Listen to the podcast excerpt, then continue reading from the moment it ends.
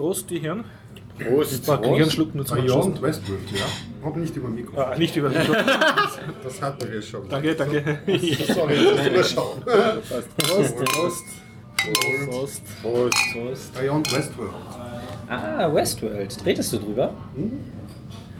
Kann ich mitreden? Ah, sehr gut.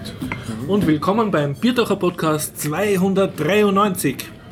Der 300er nähert sich. Boah, ja, Wahnsinn. Heute schreiben wir den 21. Ja. Februar 2017. Wir befinden uns beim Garib in der Zypresse, in der vollen Zypresse, wie ihr den Störgeräuschen deutlich hörbar. Und äh, es sind heute bei uns äh, der Gregor. der Dennis. der Karl. und der Horst. Das Ganze findet statt mit freundlicher Unterstützung von wukonic.com, der Online-Marketing-Agentur aus Österreich, vom Jörg und vielen Dank an dieser Stelle auch wie immer ans Klebemonster Tada. und an unsere Patronen, unsere Flatter. Unser Rennflatterer. Unser Rennen, was wahrscheinlich Singular, wird immer wieder zurückfallen. Wieso rennen die denn? Na, wir haben derzeit einen Flatter gekriegt auf den letzten Podcast. Und der rennt. Wie der rennt. Du sagst das Flatterrennen. Flatterer wollte ich sagen. Es ist schwierig Ach so, ah, okay, Worten. Entschuldigung. Es könnte auch eine Flatterin sein. Ja, und unsere Hörer, genau. Hörer und Feedbacker. Stimmt, ja, genau. Richtig. Hast recht. Tjo, ähm, schreiten wir zur Teaser, oder? Ja, können wir machen. Worüber reden wir heute? Habt ihr Themen mitgebracht? Dennis, du hast jetzt was ganz etwas Schönes mitgebracht. Äh, ja, ich habe mir gedacht, ich erzähle eine Parabel über einen Wachhund. Ähm, das ist im Prinzip nur eine Geschichte, die ich extra jetzt für heute äh, erfunden habe. Cool. Hast du neue Klaviergeschichten? Ein neues Ja, Klavier ich habe gekauft? immer, aber nein, Ja, ich habe sehr keine neue Klaviere gekauft, nein. Aber ich meine, ich kann darüber wieder reden oder ich könnte, wir können auch über ein bisschen über Linux reden. Uh, ja. Linux.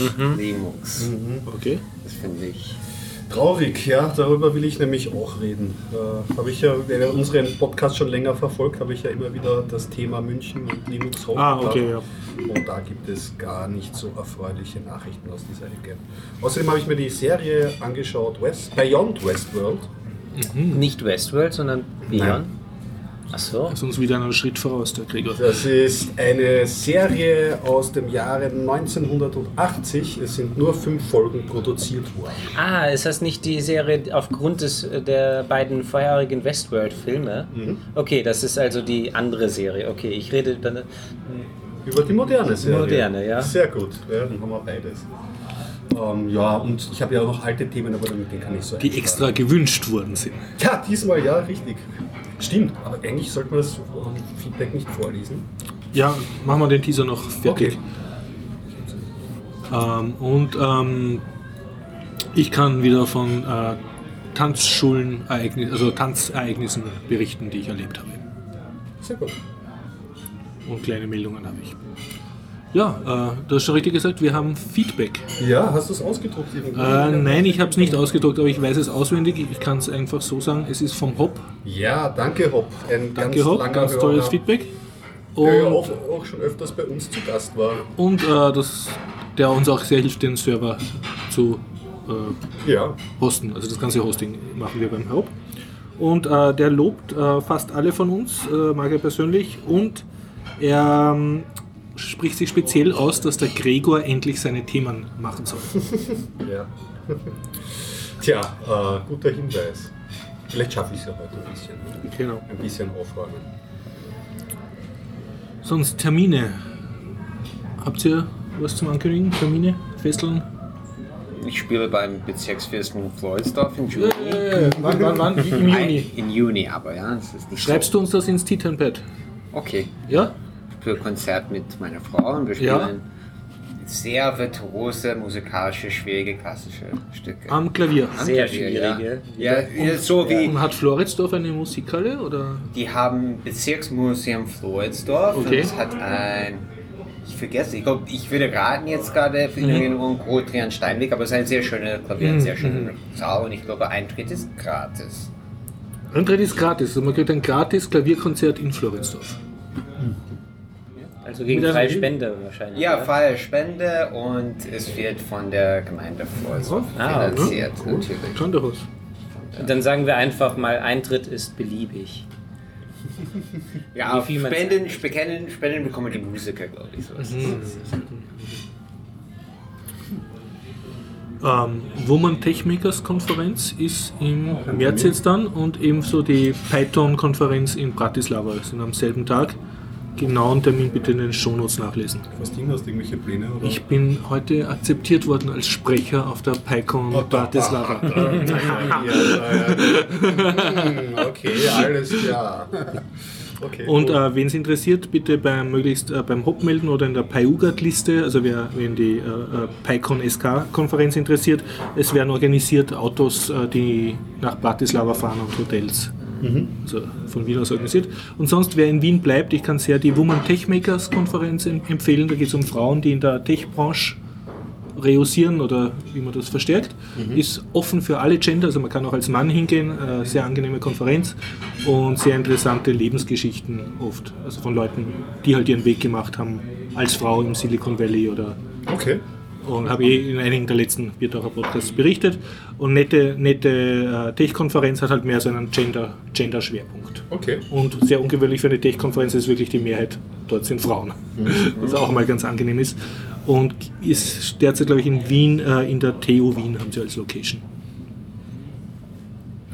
Wenn ich mich nicht täusche, nach Bratislava kann man auch mit dem EU-Regio-Ticket fahren. Mit der Schnellbahn, ja. ja, ja, und das kostet 16 hin und zurück. Und Ja, und einen Bus gibt es, glaube ich, auch, so einen Airport-Bus. Also man kommt sehr billig nach Bratislava. billigste ist, ich glaube, Student Agency oder so. Ja, das ist ja. eine tschechische, das kostet 2 Euro oder so. Nicht schlecht, ne? Für 2 Euro Bratislava. Ja. Sehr gut. Ja, äh, irgendein Podcast-Meetup ist demnächst, oder? Natürlich, das ist das schon diese Stefan Woche. organisiert. Ja. Ah, am ähm, Freitag, ne? Im Sektor 5, ja. Äh, könnte sich ausgehen, der Podcast ist ja morgen schon online. Das ist genau richtig, richtig. Ich kann leider nicht hinschauen. Ich habe Oh. einen Theatertermin. Ich meine, ich bin jetzt nicht traurig, weil ich war Ja. jetzt schon ewig nicht mehr im Theater, aber ich wäre auf jeden Fall gerne gekommen. So. Mhm. Aber können wir auf jeden Fall sehr empfehlen, Podcast-Meetup. Immer. Für alle, die vielleicht einen Podcast machen wollen oder machen Es werden ist- oder damit spielen. Ja, genau. Sehr Das- nett. Die verschiedenen Teile, besonders was die Mhm. Leute dann vortragen, teilweise Mhm. ist interessant, weil man ja doch überhaupt nichts mitbekommt, wenn man irgendwie nur so Podcast-Konsument ist. Und auch nachher ist es einfach mit Werkzeug oder halt Ja, das ist immer sehr episch, dass das After-Podcast-Meetup mal treffen. ein bisschen quatschen. Machen ja Podcaster so gerne. Ja, genau, ja, Leute, die gerne quatschen. Weiterreden, sehr gut. Äh, sagen wir Feedback und Termine haben wir Ah, abgehandelt. mir fällt noch ein, Bitte. wer viel Geld übrig hat, das MWC in Barcelona findet am Ah ja, Sonntag natürlich. für ein paar Tage statt. Also, ich weiß MWC nicht. ist die Mobile World Conference? Oder? ja, ja. äh, Congress, glaube ich, aber äh, ich weiß auch nicht genau. Äh, Eintritt kostet ein paar hundert Euro und so. Ein Freund von mir war, glaube ich, vor ein paar Jahren dort. Hat berichtet, das war gerade so die Phase, wo Ubuntu ganz unglücklich war mit ihrem Ubuntu. Mhm. Ja, ja. Also, dass sie einen relativ großen Stand hatten und er war eigentlich nicht unbegeistert. Ich glaube, er hat kurz ein Gerät in der Hand Mhm. gehabt. Aber solange es nicht angekommen ist irgendwo, bleibt das weiter Fantasie. Muss eine interessante Messe sein, aber ich denke, die meisten werden sich nicht leisten können und daher ist es uninteressant. Mir ist nur gerade eingefallen, dass die stattfindet, Ja. als jemand in Barcelona gerade ist. Genau. Haben wir sonst noch, also Feedback haben wir jetzt gemacht, Termine. Mhm. Ja, Ankündigungen, wir beerdigen hiermit den äh, Teaser vorläufig. Das heißt, wir werden zwar nachher noch immer noch sagen, worüber wir reden wollen, aber wir werden diesen Teaser nicht mehr als Extra-File dazuhängen, hauptsächlich um den Gregor zu entlasten, der das jetzt über ein Jahr lang jedes Mal brav geschnitten hat. Das wurde ja Ähm, sowieso nicht verwendet, oder? Ja, die Idee war von mir, hat sich dementsprechend nicht durchgesetzt. Ich finde nach wie vor, dass sie gut ist. Also die tiefere Idee wäre gewesen, dass man diese Teaser austauscht und wir zum Beispiel von einem befreundeten Podcast den Teaser hinten dranhängen. Hat aber irgendwie keiner gemacht oder wenn sie es gemacht haben, sind sie nicht auf uns zugegangen. Wir haben nichts davon Ich mitgekriegt. glaube einfach, das ist schwierig, Horst. Ja. Prinzipiell, also, also ist, an und für sich ist es eine gute Idee. Typische Horst-Idee. Aber weil es ja genau Gemeinschaft und weil man Ja. ja auch so auf andere Podcasts draufkommt. Aber ich glaube, also ich kann mir vorstellen, so als Podcaster, es ist erstens einmal so die Soundqualität. Man möchte Mhm. halt, wenn man selber, Ah. es gibt ja viele Podcasts, die auf Radioqualität sind, Ja. dann sind unsere Sind eher wir nicht qualitativ genug, ja. würde die, die Stilistik brechen. Und das andere ist, was ich natürlich auch schon gehört habe, irgendwie so, äh, wir haben ja schon befreundete Podcaster auch gefragt, wie das ist mit Mhm. Teamtausch, das ist irgendwie so, naja, wir sind uns ja nicht sicher, was ihr dann den gesamten Podcast lang durchspricht. Vielleicht ist das ja auch Blödsinn, was nicht unbegründet ist, diese Annahme. Und also zwischendurch. Und dann können sie, also diese Verantwortlichkeit über den Inhalt dann irgendwie. Sie würden uns dann machen. empfehlen und wissen nicht, worüber wir reden. Tja, also, Ja, und man will, empfiehlt ja im Prinzip eine bestimmte Folge. Wir können, ja, die ja, kann man sich schon- aber vorher anhören. Also das Ja, wäre schon technisch möglich. Wäre doch definitiv Ja, ja. möglich. Ja. Aber, Aber- ich glaube, ich, es waren nur so geraten Ja. jetzt einmal so die zwei Gründe, die Aber auf jeden Fall sind. tiefen Respekt an Gregor, der das wirklich jahrelang brav Teaser herausgeschnitten und extra auf den Server gelegt. Das kostet auch alles Platz und Arbeitszeit. Und äh, wir pausieren das einmal, bis sich, bis sich vielleicht wieder wer dafür für die Idee interessiert. Wir können vielleicht auch mal so vielleicht einen Jingle produzieren, den man einschneiden kann. Das, wär, das fände ich besser. Also eine, die immer gleich bleibt, sozusagen. Das wären eigentlich meine Wurzeln. Ich habe ja mit äh, Jingle machen, das waren meine Anfänge, als ich noch Tja. Musik gemacht habe, Musik zu machen. Tja, Schön kurz am Auf, auf. Macintosh damals. ja. na gut, ähm, dann würde ich sagen, beginnen wir. Ich hätte kleinere Meldungen, die ich gerne loswerden Ja. will. Kannst du nur gucken in die Shownotes, weil ich... die Shownotes also, unabsichtlich ah, okay. Weil Äh, ich eins, offen. eins Ah, ist von sehr gut. Seymour Paper, Pa- Pa- Papert, habe ich entdeckt. Also so, das ist ein, ein Säulenheiliger, der ja äh. Programmier, äh, Programmierunterrichten. Genau, und Mindstorm, da ist es ein Buch von ihm, ich glaube aus den Alles ein bisschen 70ern, anders. ist äh, online und man kann sich gratis durchlesen. Also ein sehr epochemachendes Werk, wo er halt äh, Programmieren unterrichten für Kinder schon theoretisch abhandelt. Und das ist jetzt zur Verfügung gestellt. Link bitte in den Shownotes nachlesen. Schön. Auch unter Creative Commons License. Äh, nein, da stand nichts Spezielles dabei, aber ich vermute fast, dass das jetzt schon so alt ist, dass eh bald äh, gemeinfrei wird, weil das in den US USA äh, Das ist dann rausgegeben ist. Copyleft sozusagen. Ist Ja, dann, oder zumindest, äh, man, man kriegt es einfach. Also. Ja. Ähm, die andere Meldung, die ich habe, war ein Telepolis-Artikel über Creative Commons äh, Abzocke in Wikipedia. Und zwar die Masche funktioniert so: Es tun irgendwelche äh, Leute, die so tun, als ob sie Fotografen sind, machen irgendwelche Fotos und laden die dann auf Wikipedia rauf unter einer möglichst komplizierten Creative Commons Lizenz, also zum Beispiel CC by SA, wo man halt relativ viel tun muss, um die korrekt zu verwenden. Und dann tun es irgendwelche Homepage-Betreiber abmahnen, die von Wikipedia einfach dieses Bild verwendet haben, ohne die CC-Lizenz in Punkt und Beistrich genau befolgt zu haben. Also es ist immer dann äh, der Lizenzhinweis gehört auch dazu gedruckt und dann natürlich der, äh, die Referenz auf den ursprünglichen Fotografen. Und viele Leute glauben halt, weil es in Wikipedia ist, können sie es einfach so nehmen. Okay. Ja? Und der Telepolis-Artikel hackt dann ein bisschen herum auf, den, auf der Wikipedia-Community, die da eben keine Selbstreinigungskräfte entwickelt gegen solche Abzocker, die uploaden, die man ja kennt. Und äh, gibt halt praktische Tipps, wie man damit umgehen soll, wenn man ein Abmahnschreiben kriegt. Und im Prinzip auf keinen Fall was zahlen und gleich einmal gegenklagen. Okay. Und weil es auch die ersten gerichtlichen Erfolge halt sind, wo eben festgestellt wurde, dass sowas, wenn ein Fotograf das ein, sein Werk unter CC-Lizenz stellt, dass es dann einen Geschäftswert von null hat. Also er kann da nicht auf irgendeinen Verdienst entlang. Ja, draufklagen. aber die meisten zahlen halt, weil sie Angst haben und Na keine klar, Scheren sicher. haben. Das Ja. loswerden. Ja, Ich keine, denke, keine recht- schöne Masche. ja, keine schöne Masche Gerade gegen die Wikipedia Ja. ist doch nicht notwendig. Ja. Das waren meine Kleinmeldungen. Sonst hat es eh niemand Das heißt also, er kann höchstens einklagen, dass sein Name noch dazu geschrieben wird, aber nicht. Naja, na, darum geht's. Äh, Also der Artikel empfiehlt auch, das natürlich schon korrekt zu machen, wenn man so Ja. einen Hinweis kriegt, ne? also die Lizenzierung korrekt zu machen. Aber es geht dann um eine Art entgangene Lizenzgebühr oder irgend. Also er versucht halt einen, einen Geldwert zu fordern. Ja, aber das kann er nicht, weil er halt der Wert null ist. Naja, dass dieser Wert null ist, das muss er sein Gericht feststellen. Ne? Da wird halt argumentiert. Ja. Aber die meisten, die das machen, sind irgendwelche Leute, die eh Jobs haben und das halt als Hobby machen. Ja. Also sozusagen Leute abzocken. Das sind typische Abzocker. Das sind keine professionellen Fotografen. Tja. Tja. Ah ja, und eins muss ich noch loswerden, Politik. äh, Ich glaube, der Justizminister hat jetzt gerade festgestellt, apropos Demonstrationsverbot Ach ja, in Wien, man ja, kann ja auf Facebook eine Petition machen und dann braucht man nicht demonstrieren gehen. es, ihr lacht ja, ich weine, weil ich bin Österreicher, ich leide mit. Ja. Ich glaube, Ja, Justizminister es ist ist, ÖVP, Es anders geht auch das nicht, ein? Ja, ja, es ist- ein, ja, ein, ja. ein Lachen, das weh tut. Ja. Ja, ich meine, jetzt gibt es auch, die wollen es machen, dass wenn die Firmen eine Person, der arbeitslos ist, eine Arbeitsstelle gibt, Ja. dann müssen die nur halb von die Gebühren. Die Sozialversicherung wollte sie Genau, äh, aber für jemand, der noch nicht beim AMS als Ja, ja. arbeitslos angemeldet wurde oder jemand, der vom Ausland kommt und hat zum Beispiel in Tschechien studiert Mhm. oder was immer, bekommt es nicht.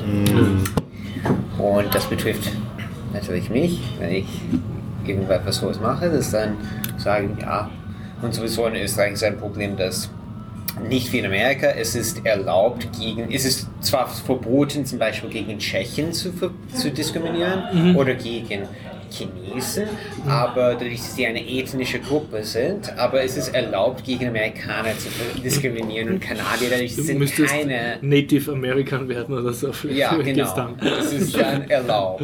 Dadurch, dass ich habe, ist es besonders häufig in Musik oder Mhm. äh, Musikarbeit, die mit öffentlichen Geldern Ja, bezahlt na klar, wird, ja. dass die sagen, man muss EU-Staatsbürger sein. Mhm. Das ist sehr häufig. In Niederösterreich besonders. Tja. Ja, beides nicht sehr erfreulich. Dann bleiben wir gleich beim nicht erfreulichen. Bitte schön, ja. Linux. Äh, Das Münchner Linux-Projekt wurde. Ein Thema, das uns nicht loslässt. Nein, also ich glaube fast von Anbeginn des Ja, ja. Podcasts gefühlterweise Ersten bringen wir immer Berichte zuerst freudig, dass das eingeführt wurde und dass da eigentlich Und was ist passiert? Wird wird wieder ein Linux festgesägt von Es Seite? wird, also diesmal äh, scheint es fix zu sein. Ja. Leider waren die ganzen Artikel, die ich gefunden habe, alle auf eine eine oder andere Weise relativ ungenau. Mhm. Aber so wie es sich darstellt, hat die SPD und die CSU, die ähm, eine Koalition bilden im Münchner Mhm, Stadtrat, äh, beschlossen, dass bis 2020 äh, soll wieder auf Windows stadtweit ähm, umgestellt werden. Schaffen die nie. Schaffen die Erstens das, Kann man hoffen, dass vorher eine neue Stadtregierung kommt. Ja, ja. Es ist halt, es ist halt schade, weil es war halt, äh, wie Sie auch in diversen Artikeln schreiben, ein sogenanntes Leuchtturmprojekt, Leuchtturmprojekt. Ja. Äh, Man muss vielleicht dazu sagen, dass Microsoft ja auch eine Niederlassung in München unterhält. Ne? ja, ja, also Absichtlich diese- deswegen, das war so ein Druckmittel. Haben sie halt ein paar Arbeitsplätze mehr gekriegt. Genau, genau. Mir geht es ja auch gar nicht um die. Ja, kein Problem. Also die Argumentation ist, Ja. dass eine vollkommene Umstellung eh nicht möglich ist, weil Aha. sehr viele Anwendungen fachspezifisch sind, die Ja. unter Windows laufen. Aha, ja. Und Hat eh nicht funktioniert. Jahre, Jahre, Jahre, ja. Schade, weil sie haben wirklich wertvolle Entwicklungsarbeit Ja. geleistet. Sie haben zum Beispiel das WOMUX-Projekt gestartet, was, ähm, glaube ich, eine Sammlung von Makros und Konverter-Tools ist, damit ähm, Sie haben, wie Sie gestartet sind, mit OpenOffice angefangen. Ich weiß nicht, ob Sie jemals auf LibreOffice umgestiegen sind, aber das ah, sind Sie nicht umgestiegen. Das ist schon mal schlimm. Vielleicht hätten Sie da. Es ist auch immer wieder schwierig, wenn man eine ganze Distro zur Verfügung stellt für die Client-Arbeitsplätze, die dann wirklich auch wieder aktuell zu halten. In so einem Das großen. ist, ja, die haben keinen zentralen IT-Department und sind jeder einzeln und die verschwenden sehr viel Geld. Das ist, was ich gelesen Schwierig, habe. ja. Dann, dann wird es nämlich wirklich schwierig, so eine Umstellung. Aber dass sie es nicht geschafft haben, zumindest eine heterogene, Ja. ähm, in einer heterogenen äh, Umgebung irgendetwas äh, äh, Dauerhaftes zu schaffen, Mhm. was allen etwas nützt und was auch bleibt. Damit eben nicht nur ähm, ohne nachzudenken weiter Lizenzen an Microsoft oder anderen IT-Firmen gezahlt werden, Mhm. die dann so schlaue Sachen machen wie eh schon veraltete Software, irgendwie dann Windows XP-Installationen noch um teures Geld Mhm. anzubieten, damit das noch weiter läuft, diese Legacy-Software. Also schwierig. Äh, Was noch erwähnt wurde in diversen Artikeln, es gibt noch eine deutsche Kommune, wo Linux Ja. in der Verwaltung eingesetzt wird. Schwäbisch Hall. Schwäbisch Hall, ne? Wer sagt? Ja, also besser, besser als nichts. Außerdem, das wissen wir, glaube ich, haben das auch schon öfters erwähnt, die französische Polizei. Gendarmerie. Gendarmerie, genau. Äh, setzt auch Linux ein. Also, aber wie gesagt, es ist halt ewig schade. weil ähm, man hätte so viel lernen können und Europa sieht sich auch immer selber, stellt sich immer so ein bisschen arm da, so am, am, am, am, am Rockzipfel von Amerika und wir haben keine selbstbewusste IT-Szene. Valley. Und da könnten wir wirklich äh, eine, eine florierendes Ökosystem schaffen und was einfach, ich meine, Abhängigkeit hat man ja immer, aber zumindest in, in, in Entwicklern, die da im Darauf ein herzliches Prosit. Ich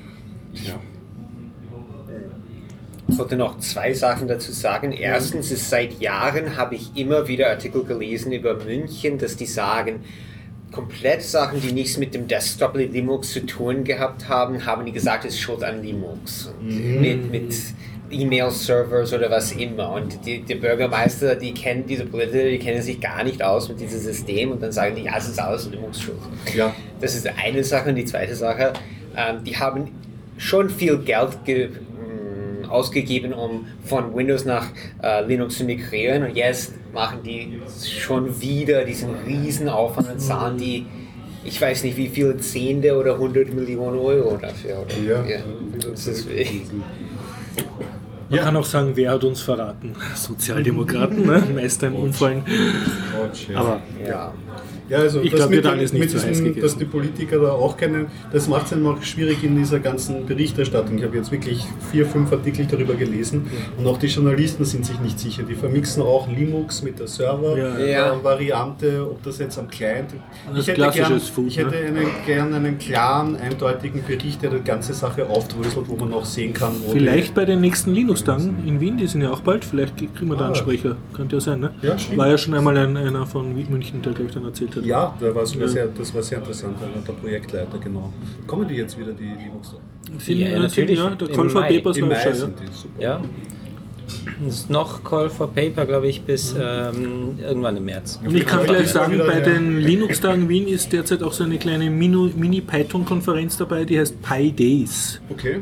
Und das, äh, ich habe es nicht ganz kapiert, äh, es ist irgendwie so eine, eine kleine Python-Konferenz, die halt die örtlichen Python-Aktivisten eine Plattform bieten soll. So und da eine habe ich, glaube ich, Konferenz in der Konferenz. ja, ja, so ein Appendix. und da habe hab ich, glaube ich, sogar einen Tisch dort oder so. Ah, du wirst dort sein. Ja, also, oder ich mache bei irgendeinem Tisch mit. Ich habe mit irgendwem geredet. Im, im Aber da hast du so am Radar mal Ja, vielleicht ja, ja. Okay, cool. Ist das wieder bei der FH dort? Oder? Ich nehme an, die bleiben jetzt bei FH. Ja, ja, die bleiben dort. Nein, nein, nein, FH ist Technikum. nicht. Nein, FH Technikum ist in Wien. so Äh, da Im. Joanneum sind die Grazer Linux-Tage. Ja. Die sind. Ach so, dort ist es mit. Nein, nein, in Wien. Ich rede Ach so, okay. Ich habe das jetzt durch, durcheinander geworfen. Gut. Da kommt dann wahrscheinlich auch Sven wieder. Ja, genau, wir ver Sven, falls du uns hörst, wir vermissen dich. ja, kannst jederzeit Couchsurfen kommen. Apropos Couchsurfen, darf ich das kurz einflechten, weil du das jetzt sagst? Ich hatte erstmals mexikanische Couchsurfer, ich tue ja fleißig hosten, also Und jetzt hast du sozusagen Mexiko. Ja, ja, jetzt, jetzt habe hab ich überhaupt so jetzt den Ehrgeiz, dass ich die ganze Welt voll kriege und dann eine epische Weltreise mache und die alle besuche. Und ja, ich muss sagen, war sehr lustig. Zwei äh, Mexikanerinnen und zuerst habe ich mir gedacht, naja, so, was wird das schon sein, ne? aber sehr herzlich, gescheit durstig, also äh, immer wenn, jeden Abend haben sie sicher pro Kopf eineinhalb Rotweinflaschen vernichtet. Stimmung war Ja, dementsprechend gut und waren ständig andere Surfer auch noch da. Also Instant. Gaudi, ja, ja. Und also, Hast du was über Mexiko erfahren oder irgendwas? ähm, ich, äh, die eine hat sogar Politologie studiert und ich wollte sie dann interviewen, aber wir haben ständig so viel Gaudi gehabt, dass ich nicht sehr produktiv war. Aber was passiert ist, äh, ich versuche das noch ins Internet zu stellen. Ich, äh, wir haben ihnen Schönbrunn gezeigt, ne, sind wir so herumgegangen und ich äh, habe mich etabliert als Fake-Tourist-Guide und einfach ähm, Blödsinn geredet äh, vor äh, öffentlichen Gebäuden halt. So. Und das ist eine lustige YouTube-Serie gemacht. Ich hoffe, ich kriege alle äh, noch geliefert, dann kann ich so ein paar davon publizieren. Aber sofern mit meiner Lebenserfahrung von genau zwei Mexikanern, die ich gehostet habe, kann ich sagen, sehr nette Leute. Sehr gut. Was, was ist schlimm? Fake. Fake. Ja, ja, genau. Fake ist jetzt Was, total in. was, was, was denn? Ah ja, wie, wie macht man Mexikaner glücklich? Bei der Begrüßung sagen, are you real Mexicans? Und das hat ihnen schon gereicht. hat ihn schon so Da waren schon die ganze Zeit, haben sie dauernd zitiert und haha, wir Fake Mexicans. So. Ja. Also das ist sehr leicht zu erheitern. Sehr lustig. Ja, aber hattest du ähm, ein Fake-Thema oder Nein, nein, äh, ich habe mir nur gedacht, das? das muss ziemlich peinlich, Entschuldigung, ich muss husten, äh, muss ziemlich peinlich gewesen sein als Fake-Tourist-Guide, oder? Nein, ich habe gar nicht gehabt. Also Gaudi, okay. Ja, du hast die Videos noch nicht angeschaut, ne? Na doch, doch, ich möchte jetzt äh, publizieren auch. Mir fehlt noch einer. Ich habe versucht, eine Ente zu interviewen, was sie von Donald Trump hält. So die. Ah, eine Ente zu Ja, interviewen. ja. Das ist, hm, okay, das So ist die Zeugs. Richtung, okay? Also nicht in Also Richtung wirklich. peinlich, sondern Richtung lustig. Wenn ich was mache. Der Gregor schaut es aus, als hat er Doppelzahnweh und bei Blut drei Zitronen. Was haben wir denn noch für dich? Benny, solltest du nichts? Ja, also ich kann ja mal die Texte, die ich bisher aufgeschrieben habe, vorlesen, aber nein, das war Quatsch. Ähm, ja, ich Du hatte. gibst uns jetzt eine Parabel. Ja, ich wollte eine kleine Geschichte. Die Parabel, damit das richtig äh, zu schätzen weiß, die ist nicht von irgendwem, die ist, Die ist von von Herrn. Dennis. Knopf. ja, ich habe mir nur Notizen ähm, aufgeschrieben, aber im Du Endeffekt. trägst war sie das- frei vor praktisch. Ja, im Prinzip erzähle ich einfach nur, so wie man halt ähm, es bei Märchen gemacht hat, man hat sie mündlich übertragen und so mache ich es jetzt eigentlich auch. Nur ich habe mir ein paar Der Notizen. erste flieht schon. Oh, ist so schlimm. Äh, ich habe mir nur Notizen gemacht, damit ich nichts vergesse, Okay. weil ich oft ähm, beim Erzählen Sachen vergesse. Also jetzt im Biertaucher Podcast 293 live eine orale Dar Darbietung von Literatur von Herrn Knauf. Richtig? Ja, genau. Okay, bitte. Also Literatur ist es ja nicht, das ist ja nicht niedergeschrieben leider. Okay. Definition nur von Literatur Stimmt, ist, ja. es Das muss ist niedergeschrieben ein sein. orales Werk. Ja, also einfach nur eine Parabel. Ja. Okay, also ähm, es hat aber auch einen Hintergrund, da kommen wir aber ganz zum Schluss drauf. Im Prinzip, ähm, stellt euch vor, ihr denkt euch, ja, ich hätte gerne einen Wachhund für mein Haus, ich möchte mein Haus beschützen lassen durch einen Wachhund. Und ihr geht zu einem Züchter, der halt spezialisiert darauf ist, ähm, Wachhunde zu züchten und kauft euch dann für sehr viel Geld einen Wachhund der dann bei euch im Garten vor der Tür sitzt und euer Haus bewacht. Er, ähm, äh, er lässt eigentlich niemanden rein, der nicht reinkommen darf. Also nur man selbst als äh, Besitzer des Hundes ähm, ist, darf rein und vielleicht mal der Postbote, weil er sich inzwischen, äh, weil man den sozusagen autorisiert hat.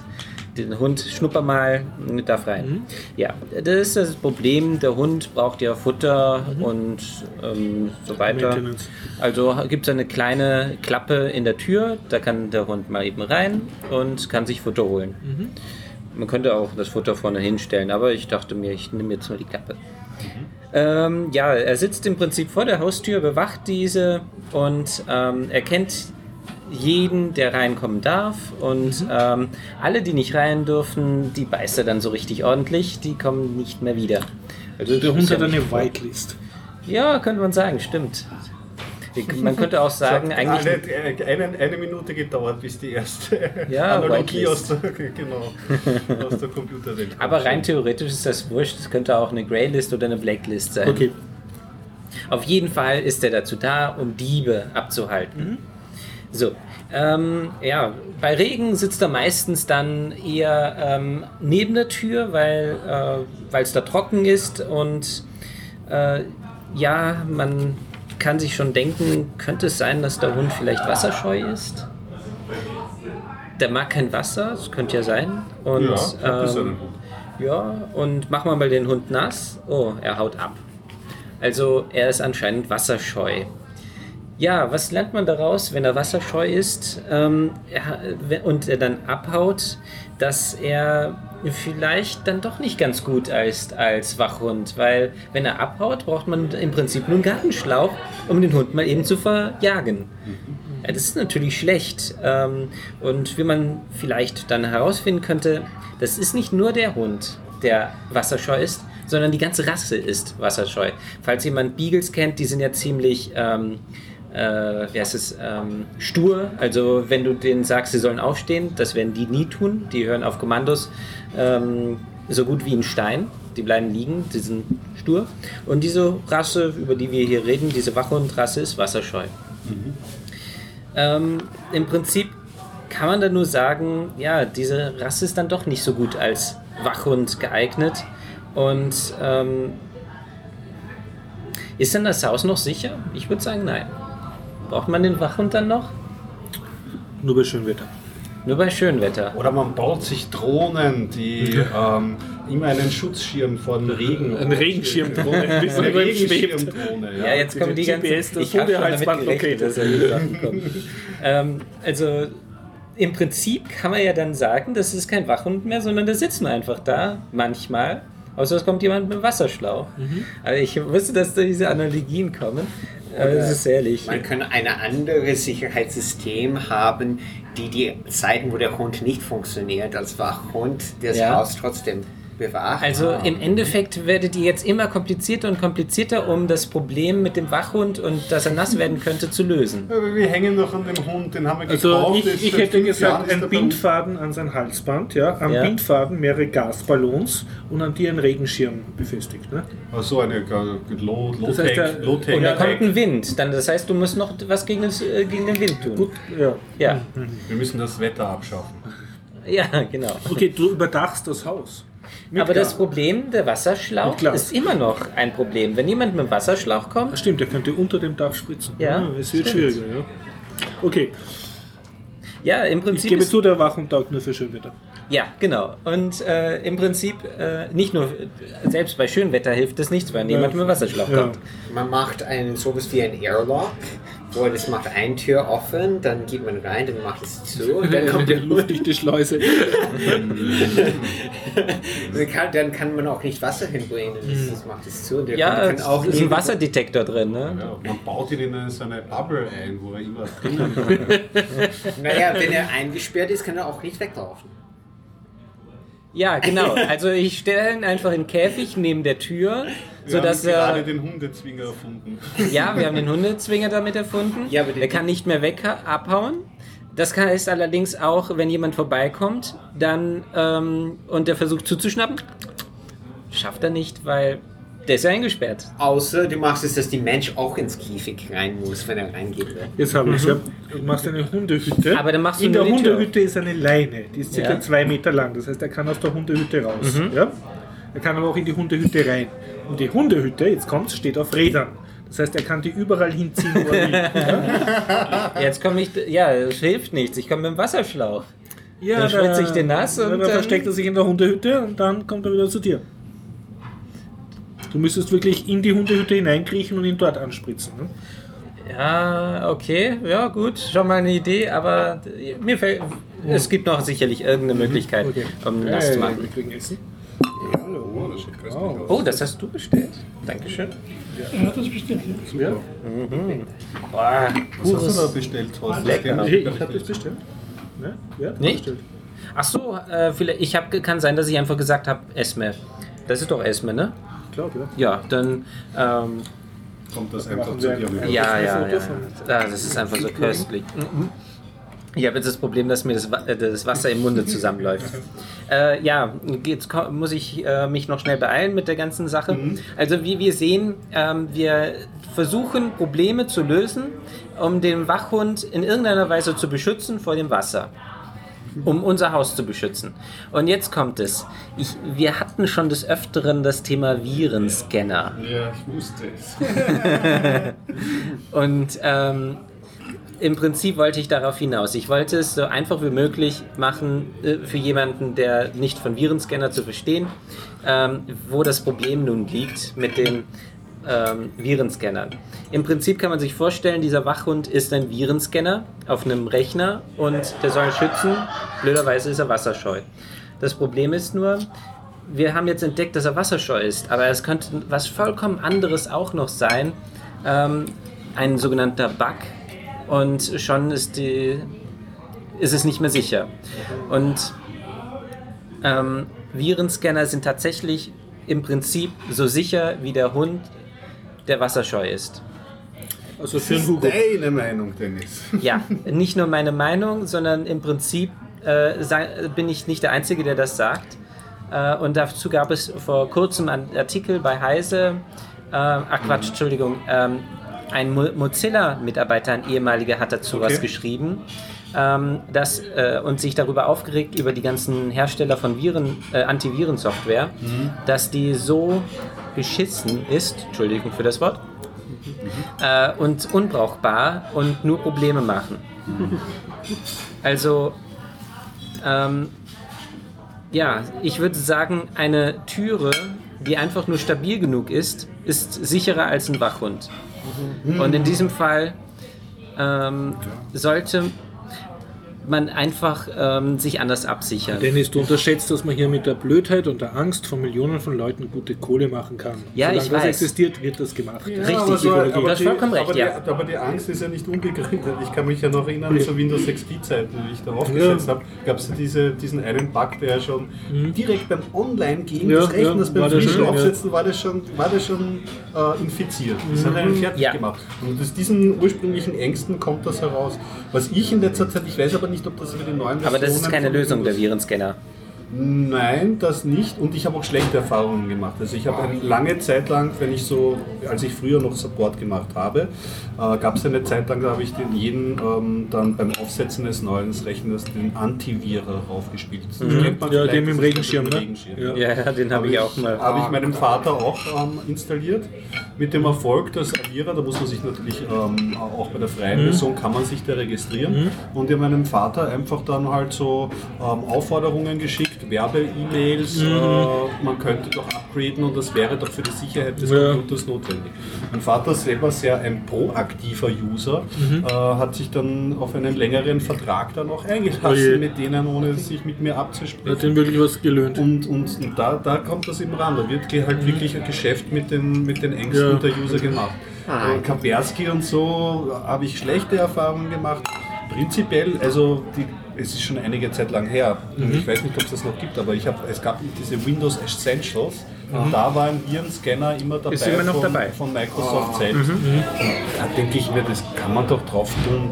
Tut nicht weh, kommt vom eigenen Haus und dann hat Ja. man das einfach auch abgedeckt. Weil ich weiß nicht, es, es, es, es kommt mir immer gerade noch bei der Windows-Szene einfach so unheimlich vor, da ganz ungeschützt irgendwie ins Netz zu treten. Ja, zu dem Thema ähm, Windows Essentials oder der Virenscanner von Microsoft. Äh, tatsächlich die, äh, schrieb dieser Mitarbeiter, dass das der einzige Virenscanner war, der noch akzeptabel war. Alle anderen sind zum Vergessen. Und da muss ich auch, ähm, da, dem muss ich zustimmen. Ich habe irgendwann mal irgendjemanden Naughty Antivirus installiert. Das Ding war so bombastisch, gigantisch groß, dass der Rechner erstmal wesentlich langsamer geworden ist. McAfee kannte ich von der Arbeit. Ähm, das hat auch den Rechner sowas von langsam gemacht. Also so circa, du musstest noch einen zusätzlichen Prozessor einbauen, um wieder die mehr Geschwindigkeit zu ja. bekommen. Also ähm, das heißt, die nehmen Rechenleistung weg, nutzen gar nichts, weil sie haben Bugs. Das, äh, das ist nämlich das Katastrophale dabei. Also nicht, ja. ja, Virenscanner sind inzwischen das Einfallstor der Rechner geworden, würde ich sagen. Und Ja. ich habe es schon oft gesagt.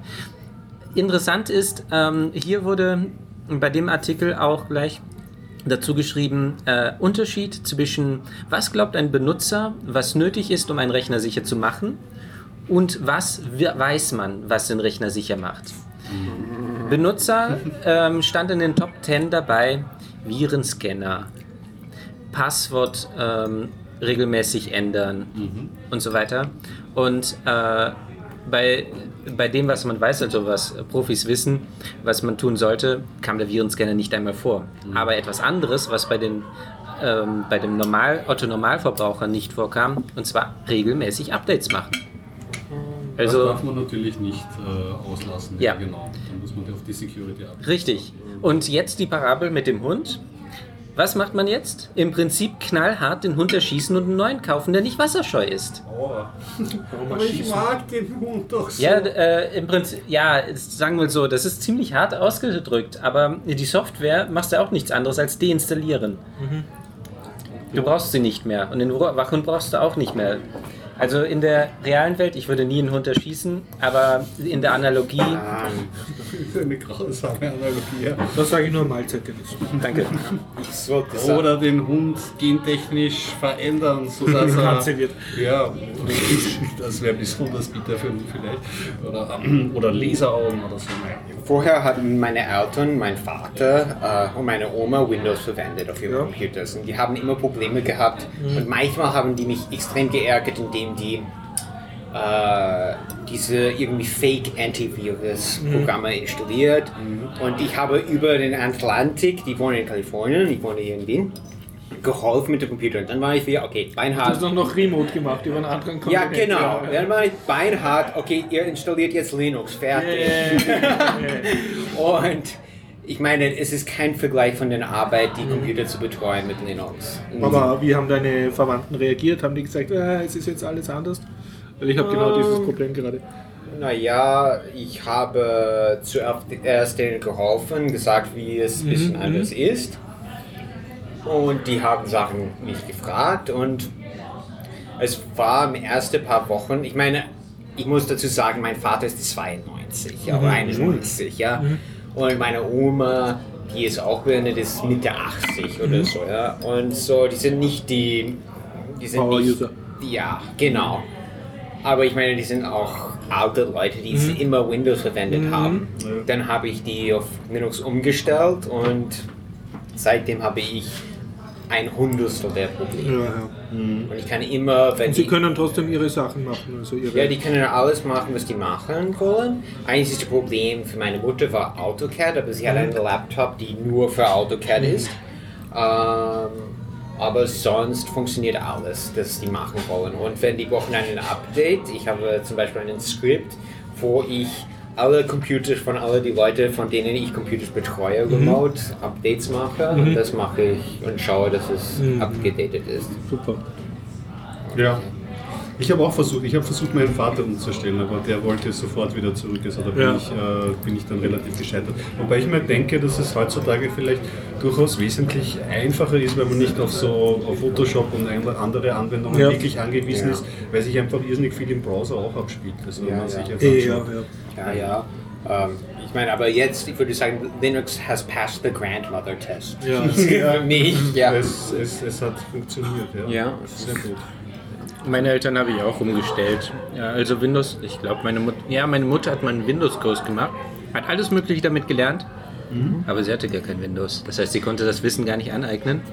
Und tatsächlich, meine Mutter ist eine Person, die tat, ähm, nicht diese Analogien bemerkt. Sie versteht nicht, dass das X da oben, äh, wenn das auf der anderen Seite ist, dass es dasselbe ist. Es gibt tatsächlich Menschen, die das nicht direkt verstehen. Wenn man damit nicht aufgewachsen ist Ja. und diese Symbolsprache nicht so interessant, kann ich mir vorstellen. Ja. für eine Position und es muss ähm, äh, gleich aussehen und so weiter, ist hier ganz wichtig und es ist schon ein Problem beim Updaten. Mein Vater, der konnte auch mit der Konsole weiterhelfen, wobei er halt nicht so besonders gut ähm, Kontrolle Schnell kann tippen kann. überhaupt was in der Konsole machen, das ist, finde ich ja schon. Ja, manchmal lasse ich es tippen und mein Vater, ich habe jetzt eine E-Mail bekommen, dass er jetzt mit dem Raspberry Pi äh, arbeiten kann. Ursprünglich wollte er das Ding benutzen, um E-Mails zu lesen, im Internet zu surfen, habe ich eigentlich mir gedacht, nee, das geht nicht, ein Raspberry Pi zum Surfen, das geht gar nicht. Habe ich auch mal probiert. Äh, jetzt benutzt er dieses Ding zum Musik hören und so weiter. Ah, cool. Ja, das ist Respekt an deinen Vater. Ja eh schon relativ viel mit Konsole und Raspberry Pi kann man gar nichts sagen. Ja. Mein Raspberry Pi ist für Aufnahmen eine und die andere benutze ich für Backups. Ja, ja also ich habe es auch. Ich habe einen zu Hause als Home-Server und der andere ist meine Medienabspielmaschine. Wobei, ich habe euch ja erzählt, nur ein klein, kleiner Exkurs, dass ich auf diesen habe ich ein Libre Elec, das ist ein, Ja, eine Musik, Distribution, äh, Kodi ja. ähm, präsentiert. Jetzt ist das Problem, dass Amazon äh, Prime nicht dort läuft. Und ähm, Amazon Prime braucht man zum Fernsehgucken. Ja, Amazon Prime, um halt die Filme auf Amazon, für die ich halt jährlich zahle, irgendwie auch anschauen zu können. Die haben das DRM geändert, jetzt geht das nicht mehr. Ja? Aber, äh, und das ist aber ein, ein, ein Hoffnungsschimmer mit vielen Wenn und Abers. Also Leute, freut euch nicht zu früh oder so. Aber ich ähm, lurke mittlerweile auf GitHub. Also ich habe so ein paar ähm, Softwareprojekte, die ich beobachte und da lasse ich mir immer die E-Mail-Notifications zuschicken. Und ich habe äh, das Projekt ähm, gerade auf meiner Watchlist ähm, Android, Nougat ähm, für den Raspberry Pi 3 ähm, zusammenzustellen. Und das wäre insofern, könnte das eine Möglichkeit sein, weil in der Android-Umgebung ist ähm, das DRM also ein, äh, ein Amazon-kompatibles DRM implementiert. Also du, dort kannst du die, könntest du die Filme schauen mit den Ausbordmitteln von Ja, ja. Android. Okay? weiß ich aber nicht, ob das wirklich geht und ob diese Distro schon weit gedu- genug gediegen ist. Das glaube ich nämlich nicht. Also viele Wenn und Abers, aber das könnte auch noch eine Möglichkeit sein, dass ich vielleicht das auf den Raspberry Pi 2 spiele oder so und ähm, Also Android als, als Home-System. Ja, Android als Home-System. Aber schmecken tut es mir leider nicht, weil LibreELEC ist wirklich total gut optimiert. Ja. Ja. Das Oh, das ist unglaublich so gut. Es ist unglaublich gut. Tja, Ja. Ich möchte hier etwas ganz Frevelhaftes, was gegen meine Meinung sogar ist, sagen. Ich bin jetzt schon empört. Ja, ich bin auch über mich selbst empört, dass ich damit anfange. Das ist wirklich krass. Ich, äh, ah, mein Kopf platzt gleich. Und zwar der Fire Stick von Amazon. Ja, Wäre auch das? noch eine Möglichkeit. Den steckst du einfach per USB an den Rechner an und dann Ja. HDMI und zack hast du alles, was Amazon kann. Und sogar Netflix ist möglich. Und Das ist so ein und kleines fort. äh, Linux vom, vom Scratch, oder? Nee, das ist ein Android meines Wissens. Aber du hast keinen? Zugriff ähm, auf Android oder sonst was. Du hast nur Ah. auf deren Oberfläche. ist nur User, ja. Die ist, ist ein Amazon Konsumstick. ja. ein Consumer-Stick. Den tust du direkt an den Fernseher anstecken. HDMI schaut aus okay. wie ein USB-Stick, hat aber ein HDMI Okay. und dann steckst du an und fertig. Ich Und ja, Ja. ja, ich habe das auch gelesen, weil jetzt kommt auch der neue Fire Stick raus und so. Und, da, und ich Der kann nämlich kein 4K. Ich habe hab dann nämlich auch drauf geschli- ähm, ge gesperrt, ob man darauf dann Code installieren könnte oder so. Aber ich bin auch zu trotzig noch. Ich will, ich will, ich will Amazon. Ich habe genug Geld schon. Und ich will nicht ihre, ihr sperren euch auf unsere Hardware 1 Strategie einziehen. Richtig. Ja, ich habe etwas fast so schlimm. Ich habe eine PlayStation 3. Ah, Das ist was ich Aber was hat die mit Amazon zu tun? Und haben auch diese, wo man, wo es sind nur Sony-Produkte. Also du bist in den ihrer, wie heißt das, äh, Corporate äh, Lock, Vendor Lock in ihrem Ökosystem. In ihrem Ökosystem. Ja, ein bisschen, ja. Aber ich verwende so eine Media Server, Universal Media Server und schaue damit fern. Ah, cool. Ja. Ja, wie gesagt, man kann sich da auch kleine Freiheiten schaffen, aber Spaß macht es Ja. keiner. Ja, ja. Meine PS3 hat mal Linux-Support gehabt und jetzt nicht Ja. mehr. Genau, das haben sie dann zugesperrt. Ja, ich habe mir auch überlegt, ob ich nicht mehr noch eine alte Playstation, die gibt es ja inzwischen für 100 Euro, kaufe, dort Linux installiere äh, und für bestimmte Dinge verwende. Aber die Rechenleistung ist inzwischen schwächer als bei einem Raspberry Pi. Oh, wirklich? Dürfte inzwischen so sein, ja. Also RAM auf jeden Fall. 256 MB RAM, das ist nichts. Oh, wow. Und die Cell-CPU, okay, sie können ein bisschen schneller sein als ein Raspberry Pi, aber ist schon etwas alt. Besonders der Stromverbrauch, das ist kein Vergleich mehr. Ja, ja. So. Ich spiele halt meine japanische Computerspiele in Japan, die sind total auf Konsolen und die machen nur ihre Spiele auf diese DRM Charts, nicht Computer. Computerspiele in Japan heißt automatisch Pornospiele. Ja, sowas in der Richtung. Das verstehe ich nicht. Also wenn du ein, ein Zelda oder so ein Adventure-Spiel spielen willst, musst Ja. du eine, eine Konsole verwenden. Ja, Und, Ja, Zelda sowieso. ja. und wenn du ein, ein PC-Spiel spielen willst, ist es automatisch ein Pornospiel? Sagen wir es so, ich war in Tokio Ja. in eine in eine so einen Laden, wo die haben Spiele verkauft. Ja. In einem Stock waren nur PS3-Spiele und so weiter. Okay. Ja. Und unten im Keller waren die PC-Spiele. Schon im Keller einmal. Im Keller, ja. Es war in Akihabara, falls jemand Mhm. das kennt. Und es war eine so eine ähm, One Shelf, eine Bücher, Bücherregal, Ja. so circa sagen wir zwei Meter breit, bis von Boden bis zu Dach. Und es waren nur westliche Spiele. Und dann die Rest von der Laden, so groß wie sagen wir ein Euro-Spar, mit japanischen Computerspiele. Alle waren nur für Leute über 18. Anscheinend verkaufen die sich. Ja, Die verkaufen sich und die sind nicht billig. Die sind meistens, ich glaube, so mehr so wie digitale Bücher. Ja, ja. Und die kosten neu 100 Euro im Deutschland. Boah, das ist, das ist wie viel das kostet in Japan. Ja, das dort ist wahrscheinlich auch die Zielgruppe ein bisschen erwachsener. Die sind ja schon mit äh, Mangas und so und dieser, und diesem, gerade mit den Computerspielen sehr sozialisiert. Es gibt natürlich auch nicht Pornospiele von Dingen, aber es stimmt schon, da, es ist nicht zu übersehen, dass da durchaus ein Hang, auch diese ganzen Furry-Geschichten Ja, oder ja. so.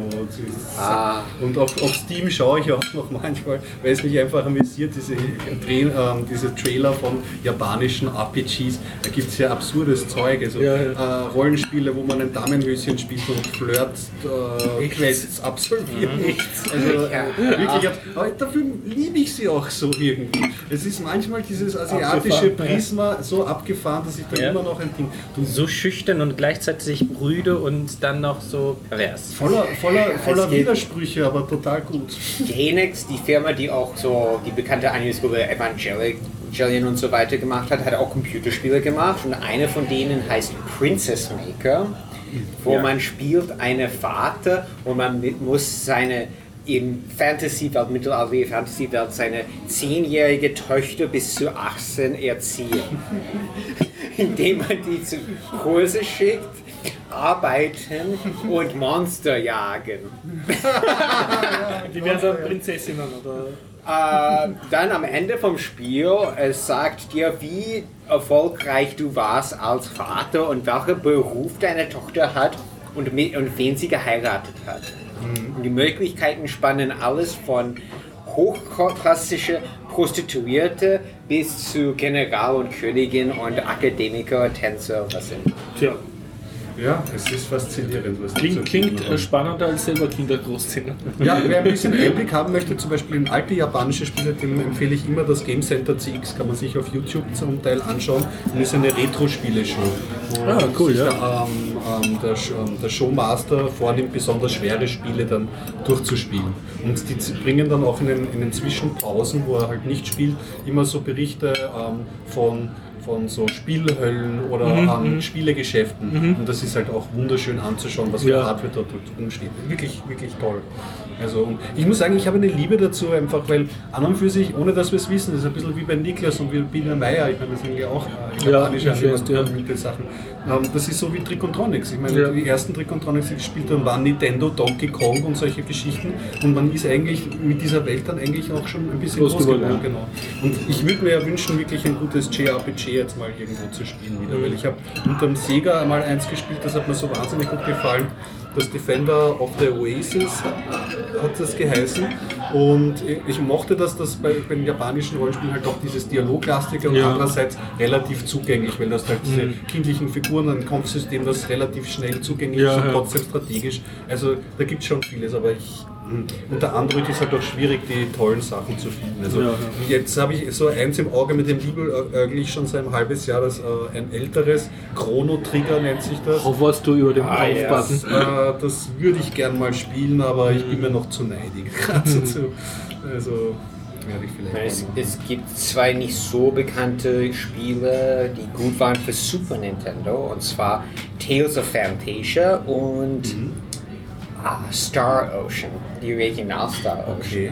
Und Tales of Fantasia, die waren so, die waren so, ich glaube, die, die haben riesigen Cartridges gehabt damals und Tales of Fantasia, die haben eine ganze Opening Lied mit wirklichem Gesang und so weiter. Dadurch ist, die haben so eine ri- riesige Cartridge und das war circa zwei von den Spielen, die die meiste Potenzial aus dem Super Nintendo gezogen haben. Und die wurden nur in Japan und dann irgendwann für Game Boy Advance haben die Tales of Fantasia gebracht, aber es war eine sehr schlechte Version. und so. Okay, die zwei Spiele, okay. Vielleicht kann man die ja. Oder, oder wenn du zwei andere Freunde hast, du kannst auch Seiken Densetsu 3 spielen. Ah, cool. Das ist so Action-RPG. Man kann bis zu drei Spiele gleichzeitig spielen. Computerspiele, habt ihr noch Computerspiele, wenn wir schon bei dem Thema sind? Oder? Victorio! Ja, ich spiele immer Faster Than Light. Ja, spielst du Ja, das? okay. Ja, ja, und Dwarf Fortress. Ah ja. Ja, spielst du auch. Und, eh, ja, ja. Und auf PS3 gerade Tears of Symphonia. Das sagt man auch, das ist auch ein JRPG, oder? Ja. Und beste JRPG, glaube ich, PS3 und oder so ist äh, Valkyria Chronicles, aber das ist mehr Strategie. Ja, richtig. Davon habe ich gehört. Ähm, Das ist eine gute Reihe angeblich, genau. Ja, ja. Ich habe die dritte gespielt und die erste. Die dritte natürlich, dadurch, dass es nur auf Japanisch ist, auf Japanisch gespielt, aber es sind wirklich gute Spiele. Na, ich habe Aber man muss gespielt. Japanisch kennen. Ja. Das ist, warum ich Japanisch gelernt habe, wenn ich ehrlich bin. Ja, das, ist, das hätte ich mir auch oft gewünscht. Nämlich besonders, also ähm, wenn man sich japanischen Content anschaut, Serien und so, ich habe ganz lange Naruto geschaut oder Mayashimon oder die ganzen Sachen, ich schaue sie dann immer im Japanischen mit Untertiteln, weil einfach ähm, äh, Ja. beim japanischen Sprache einfach die ganze Sprachmelodie und das Theatralische viel besser rüberkommt und weil bei der Übersetzung halt oft für ein kindliches Publikum übersetzt wird und dann sehr kreischende Stimmen, das nervt einen so instantan. Ich muss dazu auch sagen, in Japan einen Seiyu, eine Stimmschauspiel ist mehr elitär als hier und es wird viel mehr, es gibt extrem viele Schulen und es ist sehr kompetitiv und es werden, es sind sowas wie Super, nicht Superstars, die verdienen nicht wie Superstars, aber es sind schon wirklich bekannte Stimme-Schauspieler und es ist viel mehr etabliert dort. Ja. Cool. Ja, ähm, ich habe auch gespielt, das kann ich vielleicht kurz anreißen. Ich habe es eh schon versucht, die letzten Folgen zu planen, jetzt wo der Hopp mich so geschimpft hat. Ja. Ich habe schon öfters erzählt, dass ich ähm, am Tablet gespielt habe, Shadowrun Returns. Genau, Und da gibt es aber mittlerweile mehrere Texte, Teile. ne? Das ist isometrische Ansicht. Ja, ja, es basiert auf dem alten Pen und Paper. Und ist ein Cyberpunk-Setting. Ja. Hat das nicht irgendeinen Österreich-Bezug? Wurde das nicht von einer österreichischen Firma auch äh, entwickelt oder so? Hairbrain Teams heißen sie und ich weiß nur, dass einer der Pen and Paper Miterfinder da auch ähm, äh, Okay, ja. mitprogrammiert hat Mhm. oder mitdesignt hat an dem Ganzen. Aber Und- war das das, wo man doch immer so wieder so Texte sieht? Also wenn man dann auf so einen Waffenhändler klickt, kommt so ein ziemlich langer Text. Genau, du hast Ja. Mhm. eigentlich die, du hast diese isometrische Ansicht, du kannst dich durchklicken, so, so eine Puppenhaus-Ansicht Ja. ähm, und kriegst die Geschichte eigentlich nur über Text erzählt. Ja. Und ich habe schon vor einiger Zeit ähm, eben das Shadowrun Returns gespielt. Dazu gibt Mhm. es einen Nachfolger, das nennt sich Shadowrun Dragonfall. Das spielt in Berlin, in einem Mhm, Cool. Cyberpunk Berlin. Und die beiden Spiele, die habe ich ja schon ganz, also schon vor längerer Zeit mal gespielt, aber jetzt zu Weihnachten, ich bin ein bisschen ähm, abschlussfaul. Das heißt, sobald ich in den Endkampf reinkomme und er ist so schwer, Ja, dann denke ich mir, aber das Loot, das sich da einsammelt, das kann ich überhaupt nicht mehr verwenden. Ab Weil es eh schon ein Endkampf ja, ist. Ab- Level auch, ist so toll wird der Klimax auch nicht sein. Na, das lasse ich lieber. Aber zu diesen Weihnachten habe ich jetzt beide Spiele jetzt nochmal angerissen Ja. und jetzt wirklich durchgespielt. Leider kann ich, ich habe sie am Tablet gespielt Mhm. und leider kann ich sie am Tablets zumindest ähm, aus technischen Gründen nicht Ja, empfehlen. macht ja keinen Spaß. Naja, es macht schon Spaß, ja, aber es, man merkt halt, es ist eine Portierung, das heißt, die Schriften sind relativ klein und so gerade ja. die letzten 3% ans Feinschrift ähm, gehen nicht. Und, und das weiß ich aber nicht, ob es an meinen Tablets liegt, weil ich, äh, liegt, weil ich habe re- relativ äh, billige Budget-Tablets. Es hat einfach nicht performt. Und nämlich immer nicht, äh, äh, also nicht durchgehend, es gab so Stellen, da ist es flüssig gelaufen, aber bei so Sachen, wo man also speichern beispielsweise und laden. Ja. Ja, ja. Je mehr Speicherstände du hattest, desto länger dauert es dann was äh, zu speichern. Und das hat einen halt, gerade wenn die Kämpfe genervt, schwieriger werden, schwieriger werden. Also das ist prinzipiell aus einer technischen äh, Perspektive keine Empfehlung. Vielleicht läuft es aber am PC besser. Ja. Mir hat das einfach äh, gefallen. Mir waren sie beide ein bisschen zu klein, ein bisschen zu schlauchig und zu gesteuert. Aber man von den Texten und den Abenteuern her War's bis- nett. war's nett. Nett, ja. Auch nicht Ravuzzi Kapuzzi. Ja. Es ist ein bisschen High Aber sie haben die Atmosphäre doch schon äh, Genau. rübergegeben. Es ist ein bisschen zu High Fantasy. Mhm. Also insofern, dass die Charaktere halt dann doch. So überzeichnet. Ja. Ja, ja. Aber das mag ich vielleicht, weil, es, weil ich ja von diesem Pen and Paper Rollenspiel komme Mhm. und es liest sich sehr wie die Flavortexte. Und da ist jetzt sind zwei neue Spiele rausgekommen, beziehungsweise Also auch in diesem Shadowrun-Universum mit ein weiteres Isografik, Shadowrun Returns Spiel, nämlich äh, Shadowrun äh, Hong Kong. Das ist nicht mehr für Tablets erschienen, weil sie da auch eine Ja. Mhm. Das ist weitere- reines PC-Spiel. ist ein reines PC- und Linux-Spiel. Ich habe es Okay, Linux cool, gespielt ja, und und? unter Steam-Spiel. Und es ist eine, also die Engine haben sie Ja, weiterentwickelt und ja. sie ist hübscher. Ja. Mhm. Und es ist jetzt auch alles ein bisschen größer. Man geht jetzt durch ein Stadtviertel von Hongkong. Ja. Es gibt ein, gefühltermaßen mehr Sidequests ein bisschen. Und sie haben auch ein ganz tolles, äh, fand ich, ganz gutes Zusatzadventure dazu gegeben. Mhm. Das Ganze also nach der Hauptkampagne noch so eine kleine Kampagne Mhm. mit vier so großen Quests irgendwie spielen. Und ich fand das eigentlich auch atmosphärisch, habe ich auch in einem Ruck durchgespielt Mhm. und ähm, hat mir eben äh, sehr gut gefallen. Und das hat auch performt. Aber wie gesagt, das mit dem Tablet, das, das war eher. Mhm. Also am eher PC kannst du das empfehlen. Kann ich empfehlen. Und weil ich Schön, dazu, dass es unter Linux läuft, ne? ja, genau, das hat mich total gefreut. Und wie ich mit dem fertig war, ich mir Mhm. gedacht, wow, kennst du das? Das ist wie wenn man ein Buch fertig gelesen hat. Jetzt willst du die Vorgängerbücher oh, Jetzt ist, was mache ich jetzt? So, das ja. nächste RPG muss her. Ja, ja. Und? Und ich habe dann herausgefunden, es gibt von Shadowrun, von einem anderen Entwicklungsstudio, Mhm. gibt es das äh, Shadowrun Boston Lockdown. Mhm. das spielt eben in Boston, ist aber von einem anderen Entwicklerstudio und hat auch einen anderen grafischen Sti- Stil. Und auch wieder diese ISO-Engine? Oder Ja, schon, aber mit so 3D gerenderten Figuren drinnen. Mhm. Also das Schaut andere war auch aus. 3D. Es schaut anders aus. Es schaut so ein bisschen matschig, hässlich aus. Und, und beim Kampfmodus ja, haben sie gerade mir so die paar Prozent weggenommen, die mir Spaß machen. Kein Overwatch, also dass man nicht Mhm. ja, ja.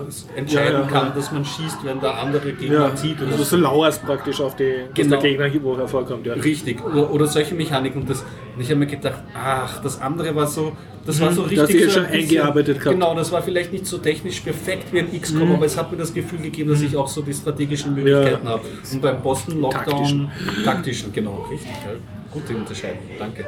Und ähm, das ist beim Boston Lockdown nicht mehr, habe ich beim Mhm. Das ist mehr auf nach zwei Stunden oder? einfach zurückgegeben. Mhm. Und das Ach so, hat ohne Probleme funktioniert. Ja. Also in dem Wow. Fall hat das total funktioniert. Also Boston Lockdown nicht so toll, Hongkong hat mir wirklich gut gefallen. Muss aber dazu sagen, mir sind auch Spiele, also manche werden sich vielleicht beklagen, dass es auch etwas zu klein Mhm. geraten ist, aber mir war das zu klein. Dieser Schuh hat einfach für mich total gepasst, weil das war über die Weihnachtsfeiertage weggespielt, es war hübsch anzuschauen, Mhm. Ja. ich habe ein paar schöne Geschichten gehabt, fertig. So viel zu Shadowrun. Mein Lieblingsspiel von 2016 war XCOM 2. Du hast XCOM 2 gespielt? Ja, für Linux. Ja, und? Wie? Es ist wirklich. Also hast du auch das XCOM 1 gespielt? Oder? Ja, ja, ich habe XCOM 1 gespielt und dann XCOM 2 Ja. natürlich. Und original Was ändert sich beim XCOM 2? Es ist, würde ich sagen, grundsätzlich von System ist es einfach viel geläufiger und viel, es ist, äh, es ist grundsätzlich dasselbe Spiel, Ja. aber es ist alles einfach besser. Okay. Es ist wie, nachdem ich XCOM 2 gespielt habe, sehe ich keinen Grund mehr XCOM, XCOM 1 1 zu spielen, spielen. okay. ja. Wirklich so. Aber du hast auch diese Festung, dieses, glaube ich, in einem Raumschiff, ne? Die Ja, ja, das ist cool. Das, Mhm. das finde ich ziemlich gut. Ich finde, es ist auch viel mehr die Early Game ist tausendmal besser. Ja, Es ist nicht mehr da, wo, wo man, wenn ein Land verliert, dann hat man es verloren für das Ja, ganze ja. Mhm. Spiel. Und diese Blödsinn. Und ich habe am meisten Spaß gehabt, Commander Iron Man zu spielen. Oh, Iron Man. Also ohne, wirklich äh, Speichern. Ohne Speicher. ja, cool. Und das war lustig. Ja, das habe ich schon. Und hast du dann trotzdem nach Verlusten und so, wenn einmal dein ganzes Team weg ist, trotzdem weiterspielen können? Ja, ganze Team habe ich noch nie verloren. Aber es ist mir schon passiert, dass ich nur eine übrig gehabt habe oder sowas. Und manchmal, aber ich würde sagen eher so, wenn ich ziemlich früh im Spiel viele verloren habe, dann habe ich einfach neu gestartet. Und wenn es später war, dann habe ich eher nicht Ja, ja. verloren. Weil dieses ab einem bestimmten Punkt ist mein Team so stark, dass Ja. es. Überlebt's auch. Ja, ja. Und ist nach wie vor, dass du gleich nur vier Soldaten auf ein Schlachtfeld Sechs. schicken? Sechs kannst du. Sechs, ja. Und ich habe damals im 90er die Original XCOM und Ja. XCOM Apocalypse gespielt. Ah, du hast auch XCOM Ap- Apocalypse Ja, gespielt. ja. Geil, das habe ich Ja, dem, ja. dem ich fachsimpeln kann. darüber. Ja, das, ist, das hat Spaß gemacht. Ja, ja. damals, ja. Das war mein. Ja. Ja. Ich Also du kannst XCOM 2 sozusagen empfehlen. Mhm. Ist ja doch relativ teuer. Es war, glaube ich, beim Humble Bundle, was im Angebot ist. Ne? Ja, aber beim monatlichen, genau. Ja. Also da hätte man das für sich einen Ja. Monat nehmen sollen oder so. Genau. Können. Ja, ja. Ja. Es hat auch relativ gut funktioniert. Naja, ich habe ein bisschen komplizierter. Ich habe The Bleeding Edge AMD Open Source Graphics Card. So, es hat mal sehr gut funktioniert, dann nicht so gut und wieder gut. Und so, dadurch, dass ich habe die, die Gallium 9, falls ihr das kennt. Das ist die, wo es hat Native DirectX 9 Support auf Wine und man kann einfach äh, DirectX 9 Windows-Spiele fast auf Originalgeschwindigkeit auf Wine spielen.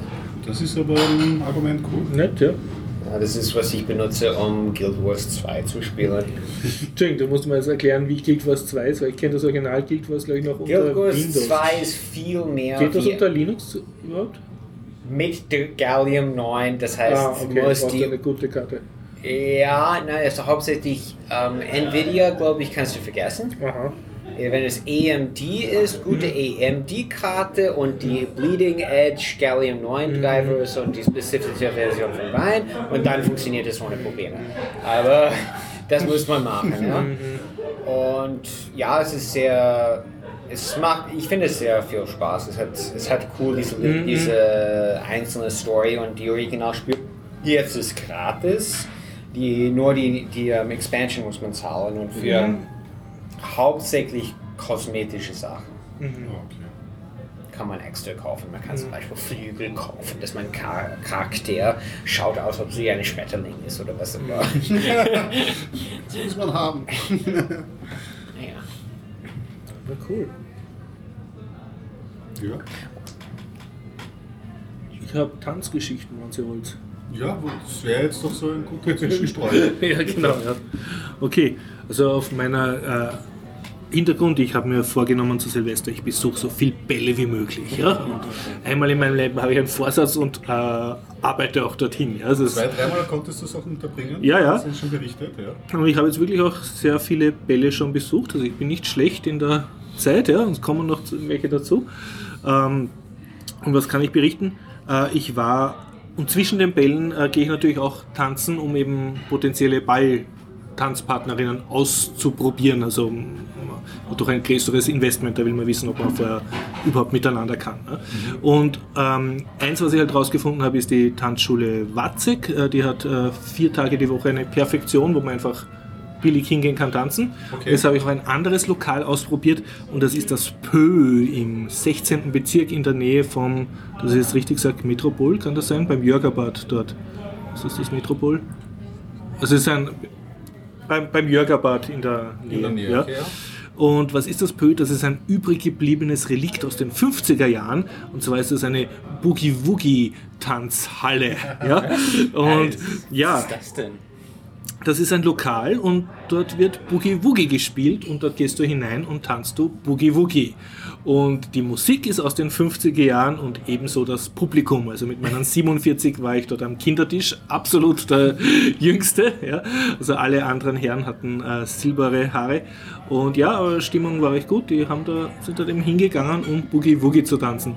Und es, das sehr Schöne ist, man zahlt keinen Eintritt. Also du gehst einfach rein, kannst direkt lostanzen, niemand belästigt dich. Aber wenn du dich hinsetzt, kommt die eh sehr nette Chefin und fragt halt, welches, also es ist ein Konsumationszwang. Also sie sagt dann, was bestellen sie. Genau. Ich nehme an, man könnte, wenn man wirklich die Eier hat äh, oder den Mut, äh, könnte man sagen, ich trinke nur ein Glas Es Wasser, aber das, das, das traust dich nicht, weil ich mein, man, merkt, die sind alle mit Herzblut dabei, ein, Ja. ein Stück 50er Jahre am, am Leben zu halten. Und ja, und ich habe dann gefragt, sie haben, sie haben gesagt, sie verlangen nur Eintritt, wenn sie eine Liveband haben. Und ich habe dann gefragt, und spielt sie immer nur Boogie? Haben sie gemeint, na na, sie spielen anderes auch, aber also zumindest, ich war am Mittwoch dort, da war nur Boogie. Die Öffnungszeiten bitte auf der Homepage nachlesen. Von dem Lokal ist das halt auch nicht jeden Tag offen, aber äh, man hat so gemerkt, das sind Leute, die gehen dahin und tanzen gerne Boogie. Ja. Ja, und äh, ich nehme an, man Was kann es nicht sogar. alles gibt, ja. Was es nicht alles gibt, ja. Und es, das habe ich nicht ganz herausgekriegt, weil ich war mit einer Dame dort, aber es waren dann so einige Herren und ich glaube auch ein paar Damen, die sind einfach an einem Tisch gesessen und haben die ganze Zeit den anderen zugeschaut. Also ich nehme an, da gehen auch Leute hin, die keinen Tanzpartner haben und dann hoffen, dass sie aufgefordert werden oder das. Weil, weil, da habe ich nicht ganz den Einblick gehabt. Ja. Und ja, also das habe ich so, ge- sozusagen gelernt. Man, es gibt ein Lokal in Wien, wo man hingehen kann und Boogie tanzt. Aus, ja. Gibt es ein Klavier? ähm, das ist eine gute Frage. Das ist eine gute Frage. Ich habe ein DJ-Pult gesehen. Ich habe kein Klavier gesehen, das heißt aber nicht, dass es es nicht gibt. Das kann einfach in einem, weil das Ganze war, glaube ich, angeschlossen an so eine Art Volkshochschule. Also ich nehme durchaus an, dass die da äh, okay. auch Möglichkeiten haben. Speziell, weil sie gesagt haben, sie haben öfter Live-Bands, dann werden sie wahrscheinlich auch irgendwo Instrumente haben. Ja, ich meine, aber Live-Band hat meistens nicht eine Flügel. Ein Flügel, ja. Also es, es ist mir so vorgekommen, als wenn man will, kann man da durchaus auch einen Flügel reintun. Aber vielleicht einfach mit der Besitzerin reden und äh, fragen. Ja, schön. Und das andere, was ich erzählen kann, ich war auf einem Ball und zwar auf dem Lumpenball. Der Lumpenball ist eine Tradition in Wien, die aber jetzt sehr lange äh, vakant war. Und zwar haben, hat, ich glaube, ein Geschäftsmann von der Gumbrechtsdorfer Straße im 15. Bezirk, wenn ich das jetzt richtig beieinander habe, also die Gegend hinter der Stadthalle, dass ich das richtig Das sage. ist noch 15. Jahr. Ja, äh, und die haben damals irgendwie einen lokalen Ball machen wollen, der im Gegensatz zu den klassischen Wiener Bällen halt auch für das einfache Volk erschwinglich war. Und deshalb Lumpenball, wo man sozusagen, wo das Proletariat hingehen hat können und tanzen. Und diese äh, Tradition wurde jetzt wieder äh, belebt und äh, dieser Ball ist recht lustig. Also die Leute gehen zum Teil sehr verkleidet hin, mit sehr schrillen Kostümen, sehr viele so als Art Sandler aufgemacht oder äh, Clochard. Und ähm, das Ballpublikum, wie soll ich sagen, ist halt sehr lokal und man fühlt sich so ein bisschen wie auf einem Feuerwehrfest, also am Land. Es ist sehr rustikal. Ja, Ja, und feirig oder für Feuerwehrfeste sind ja durchaus. äh, ja also, schon ja, also es, ist, es, es, es geht nicht versnobbt so da, ganz im Gegenteil. Ja. Und äh, ich habe mich sofort wohlgefühlt, also ich bin hingekommen und es ist in der Stadthalle und zwar die Stadthalle hat mehrere Säle. Ich habe auch nicht gewusst, da kann man so eine Treppe raufgehen äh, beim Haupteingang der Stadthalle und kommt man so eine Art Oberetage und rechts war da ein riesen Track, da war Helene Fischer Konzert und an dem ging es auch noch vorbei und dann waren noch einmal äh, zwei, zwei Räume haben es praktisch für den Ball reserviert. Und die Räume waren so typisch so wie ein bisschen größerer Pfarrsaal, also Ja. Gemeindesaal. Ja. Und da wurde halt, äh, war eine Band, eh gleich sieben Mann und zwei Sängerinnen haben gleich ABBA-Lieder gespielt, also äh, und, und äh, Tanzfläche von, ja, ich weiß nicht, 10 mal 20 Quadratmeter, also es ist eher klein und viele Tische halt und es war äh, wesentlich mehr los an der Bar als auf der Tanzfläche. Also die Leute sind einfach hingegangen und Gaudi haben und trinken und sind oft in Gruppen verkleidet schon auf den Ball gekommen. Und man hat gemerkt, ja, da, da ist ziemlich viel Stimmung. Und sie haben dann im Eingangsbereich war so eine Art Disco aufgebaut. Äh, Da durften wir auch rauchen. Da waren so Rauchaschenbecher, äh, Aschenbecher, was mich sehr genervt hat. Ja. Nein, ich habe mich dort dann sogar auch amüsiert, weil eh schon alles wurscht. Ja. Kunstnebel reingetan. Und ähm, ja, also man hat zwei, genau zwei Tanzflächen gehabt und das Ganze war sehr überschaubar. Also es waren in zwei Sälen, aber es hat der Stimmung keinen Abbruch getan. Man hat gut tanzen können, Band war sehr super, also Liveband die ganze Zeit. Und äh, sehr schöne Mitternachtseinlage, nämlich vom Kabarett Simpel. Das Ah, komplette okay. Ensemble da, ich habe die, die Nummer dann schon Ja, gekannt. ja noch vor Augen für Ja, ja. einen simplen Besuch. Aber es war jetzt nicht so, dass sie da zwei Schauspieler hingesteckt haben, sondern es war wirklich das komplette Ensemble da und die haben auch eine relativ große Nummer dann komplett durchgespielt. Also man hat richtig was gekriegt. Eintritt war für einen Ball sehr billig mit 25 Euro und, ähm, und es hat halt Tombola gegeben und, und äh, überall Bars, also Bars also ein bisschen Essen hat man auch gekriegt. Und ab ähm, 1 Uhr nachts hat sich, äh, war die Tanzfläche praktisch leer. Die arme Sieben-Mann-Band hat wirklich für ein einziges Pärchen gespielt und äh, alle waren bei der Disco in diesem Nebel und haben sich dort gegeben. Also es hat sich dann halt drüber verlagert. Aber wer, wer einen unkomplizierten Ball will und wer vor allem, wie soll ich sagen, so eine Mischung aus Faschingsfest und Ball schä- schätzt und jetzt nicht unbedingt zum sich sackeln mag und, und tanzen, sondern einfach ja. ich war in der Tanzschulwäsche, also mit Jeans und, und, und Sakko und das habe ich dann ausgezogen. Also war ich dort schon overdressed ein bisschen. Also. Und natürlich ist es ein bisschen lustig, wenn, wenn man dann Leute sieht, die sich als Müllarbeiter, also als Müllmann verkleidet haben und dann voll super tanzen. Ist sehr, sehr witzig. Ein, ein buntes Publikum. Ein, ein sehr netter, einfacher Ball, kann ich sehr empfehlen. Lumpenball. Ja. Also diesmal deinen Kaffee und den Ding nachher geschafft, also in einen Kaffee zu gehen? Oder was? Nein, meine Tanzpartnerin, meine Dame, hat geschwächelt um, glaube ich, eins oder so, hat sie einen Abgang gemacht. Und ich habe es dann noch bis zwei äh, äh, geschafft eigentlich, oder bis kurz vor zwei. Und um drei war der Ball offiziell aus. Also ich bin mit der U-Bahn heimgefahren und schlafen gegangen. Ganz unspektakulär. Ja. Das Tolle, als Perkusdorf zu wohnen, dann ist es schwierig, nach Hause zu kommen. um Ja. die Zeit. ja, genau, da sitzt man nicht fest. Ja, ja. Und du gehst nicht zum Opernbau, weil ich gerade. Ich, nein, nein, also ich war traditionell 290 immer Euro Ja. Eintritt. Nein, aber ich, ich, äh, äh, also ich habe Couchsurfer, die zum Opernball gehen und die wollten, wollten mich nachher besuchen. Also ich bin gespannt, was die Moment, erzählen die davon. geht Couchsurfen und gehen gehen jetzt Aus New York, ja. Oh, das ist da. Schon interessant. Ja, ja. Ich entschuldige mich für meinen Land. Nein, nein. nein, man muss dazu sagen, ich bin, also in frühester Jugend war ich mich auf der Opernball-Demo und das prägt natürlich dann, wer gegen die Reichen demonstriert und jetzt kann ich, obwohl ich jetzt eigentlich ganz gern hingehen würde, ja, weil jetzt bin ich zwar nicht reich, aber man ist ein bisschen bisschen älter, ja, ja. Aber so viel Charakter habe ich noch, dass ich ich- nicht am Opernball gehe. Das ist der einzige, den ich absichtlich auslasse. Freunde von Freunden von mir gehen dorthin, aber die zahlen nicht, die wissen nur, wo man sich reinschleicht. Ah, ja, das gehört natürlich dazu. Nee, ich kenne die nicht persönlich. Ich habe nur davon gehört. Ja, ja so viel zum Tanz, Thema Tanzen in Wien. Was mich sehr ärgert ist, dass alle meine Tanzschulen und sonstigen Tanzball-Postings auf Facebook kriegen wesentlich mehr Zuspruch als meine Anti-Sobotka-Demo-Aufrufe. Mach doch mal einen Tanzblock. Ja, genau, ja. So, dann musst du mich mir adden, dann mache ich Likes. Da haben sich zwei gefunden. Genau, ja. Ja. ja. Mm, Weil der Boogie Woogie und so, Ja. ich möchte nur ganz, ganz, ganz Gerne. kurz reinträufeln. Ähm, ich habe die CD vom Roman Richter vom Happy Day Podcast gerippt. Ich habe es geschafft und reingehört.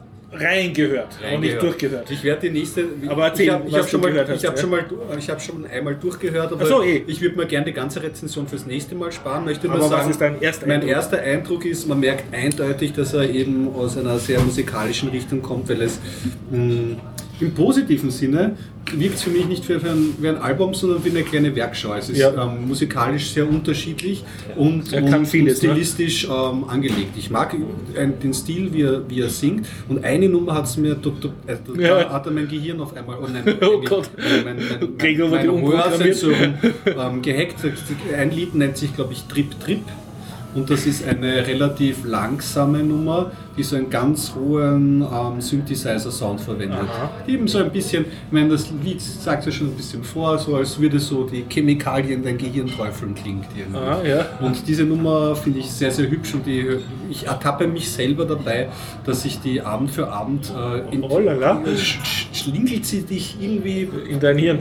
ja, also zwischen meine ähm, YouTube-Tracks, also da habe ich schon ein bisschen einen, einen Narren dran gefressen. Und äh, es ist halt auch lustig, weil ich höre ja ganz viel von diesem Happy Day Podcast. Ich versuche den komplett Mhm. Ja. nachzuholen. Echt? Und da kommen halt ja, teilweise sind halt ja auch die Nummern, die sie als Signation verwenden, kommen da auch auf der Platte vor. Deswegen ist dann auch gleich einmal Mhm. ja. ein Bezug hergestellt. Ich muss noch, ich muss noch intensiver reinhören irgendwie. Also gerade bei den Texten würde ich gerne noch ein bisschen mehr raushören. Aber dazu das, das nächste Mal. Ich wollte nur, nur kurz anteasern. Ich fand es auf jeden Fall äh, ein sehr interessantes Album und es hat mir nicht schlecht gefallen. Mal schauen, bei mir, wie viele Hits erschließen sich nicht noch darauf, ist die Frage. So höre ich mich wirklich dran fest. Aber das werde ich das nächste Mal berichten. Na cool, ja. Ja, hat mich auch total gefreut. Ja. Der andere vom Happy Day Podcast, dieser, wie heißt der, Philipp Jordan, der ist eigentlich auch ganz witzig, weil der erzählt immer ein bisschen über seine Vergangenheit. Und da war früher anscheinend in dieser Hip-Hop-Underground-Szene, also rund um Heidelberg, Advanced Chemistry und so, da gab es ja irgendwie so eine Hip-Hop-Szene. Und der hat aus der damaligen Zeit hat er auch ein paar Nummern aufgenommen, sogar mit Studio und so. Und der hat seine Platte jetzt auch rausgebracht, mit wahnsinnig viel Verspätung. Und ich weiß nicht recht, also ich würde es mir, er spielt in der Sendung eher ein paar Nummern vor und so und es ist halt ein bisschen eine Zeitreise, weil sich jetzt auch für so ein bisschen die 90er, frühen 90er, Mitte 90er interessiert vom deutschen Hip-Hop, der, der könnte auch, ich fand das halt witzig, weil er teilweise auch Samples dann verwendet, eben von Torch, von Advanced Chemistry oder sowas. Auch nicht uninteressant. Wieder mehr Musik ist mein, mein Vorhaben. Ich muss mir wieder mehr Musik reinhören. Wobei, ich kann mich eh nicht. äh, Das nächste Mal bespreche ich vielleicht, ich bin zurzeit auf einem. Ich weiß mir noch nicht, bin mir selber noch nicht ganz sicher, ob ich mit mir da im Frieden bin, aber ich höre gerade sehr tiefen Wiener Hip-Hop. Dirfen Wiener Hip-Hop. Ja, Okay, mal sehr breiten. Es ist sehr mundartig, ja. Aber ich kann mundartig nicht anders. was alles gibt. Werde ich das nächste Mal, ich, ich werde das Okay, nächste ja. Mal darüber berichten, da habe ich auch vielleicht noch eine kleine vorweihnachtliche Na, Geschichte. schlepp vielleicht einen von den Künstlern mal in den Podcast, ne? Dass die Boah, meinst du jetzt von dass so viele, die Szene wieder sehr überschaubar sein, oder Tiefer Wiener Hip-Hop. Ja, ich weiß nicht, aber ich meine, einerseits mischen sie sich in ganz. Österreich, aber Ja. Ding, ich meine, wenn ich jetzt gerade vermehrt höre, ist der Grei- äh, Kreimel und Samurai. Das sind irgendwie so ein, ein Hip-Hop-Duo. Lächerlich ist so ein ganz großer Hit von ihnen. Und ich habe die einmal im, im Konzert gesehen, eben war ich vor Weihnachten mal zufällig im Flex. Wollte eigentlich gar kein Konzert sehen oder sind Wollte die nicht ins aufgetreten? Flex. Ich wollte nur ins Flex-Café, so, ja. aber die, haben gleich Eintritt verlangt. Flex, ist es nicht, Donaukanal. Drogen kaufen und so? Ja, das ist Genau. auch dort, genau. Das das ist der Bar von Wien. Ko- Ko- Ko- Koinzidenz. Ja. ja. Wo, wo, äh, wobei, wird dich vielleicht interessieren oder freuen, ich weiß nicht, die erzählst du einfach mal, beim Reingehen ja, haben sie gleich Eintritt verlangt und haben eine Karte in die Hand gedrückt, wo drauf gestanden ist, Rauchen ähm, ist nicht erlaubt im Innenraum, wer trotzdem raucht, kann mit so und so viel 1000 Euro bestraft Wow. werden. Bitte nehmen Sie das zur Kenntnis. Und wurde dann auch wirklich nicht geraucht im Auf Flex. diesem Konzert wurde nicht geraucht, ja. Wow, das gefällt mir. Der Gregor schaut jetzt nicht sehr glücklich. Naja, ich, ich sage nur, ich, ich war in Vancouver. Aber man konnte ja rausgehen. Ich meine, du hast ja nur ein paar Schritte gebraucht und konntest dann wieder rein, oder? Auch ins Flex Café. Also da musstest du nicht mal rausgehen. Du bist ja dann im überdachten, also es gibt ja das Oben Link- auf das Dach gegangen. Nein, nein, link, links ist der Club und Ja. rechts ist das Flex Café, Ja. auch auf derselben Ebene und du konntest ja konntest ins Café einfach rein. Da musstest du, war ja noch Winter, musstest nicht Ja, vor die also Tür. du konntest eine Chick rauchen und dann wieder zurück zum Konzert. Ja. Das haben die Leute gemacht, oder? Schon, okay. Ja. Ja. Ich muss auch sagen, dass er auch wirklich aufgefallen, weil so viele Leute waren im Endeffekt nicht bekleidet. Also, leider. Ja, in Wien ist es, ich sehe immer diese Schilder, wo es ist wie Hundescheiße nicht wegräumen, kostet 50 Euro. Und dann gehe ich rum in Wien und warte mal, wie viel davon ich sehe. Und ich war mal in Vancouver und ich sage, Hundescheiße nicht wegräumen.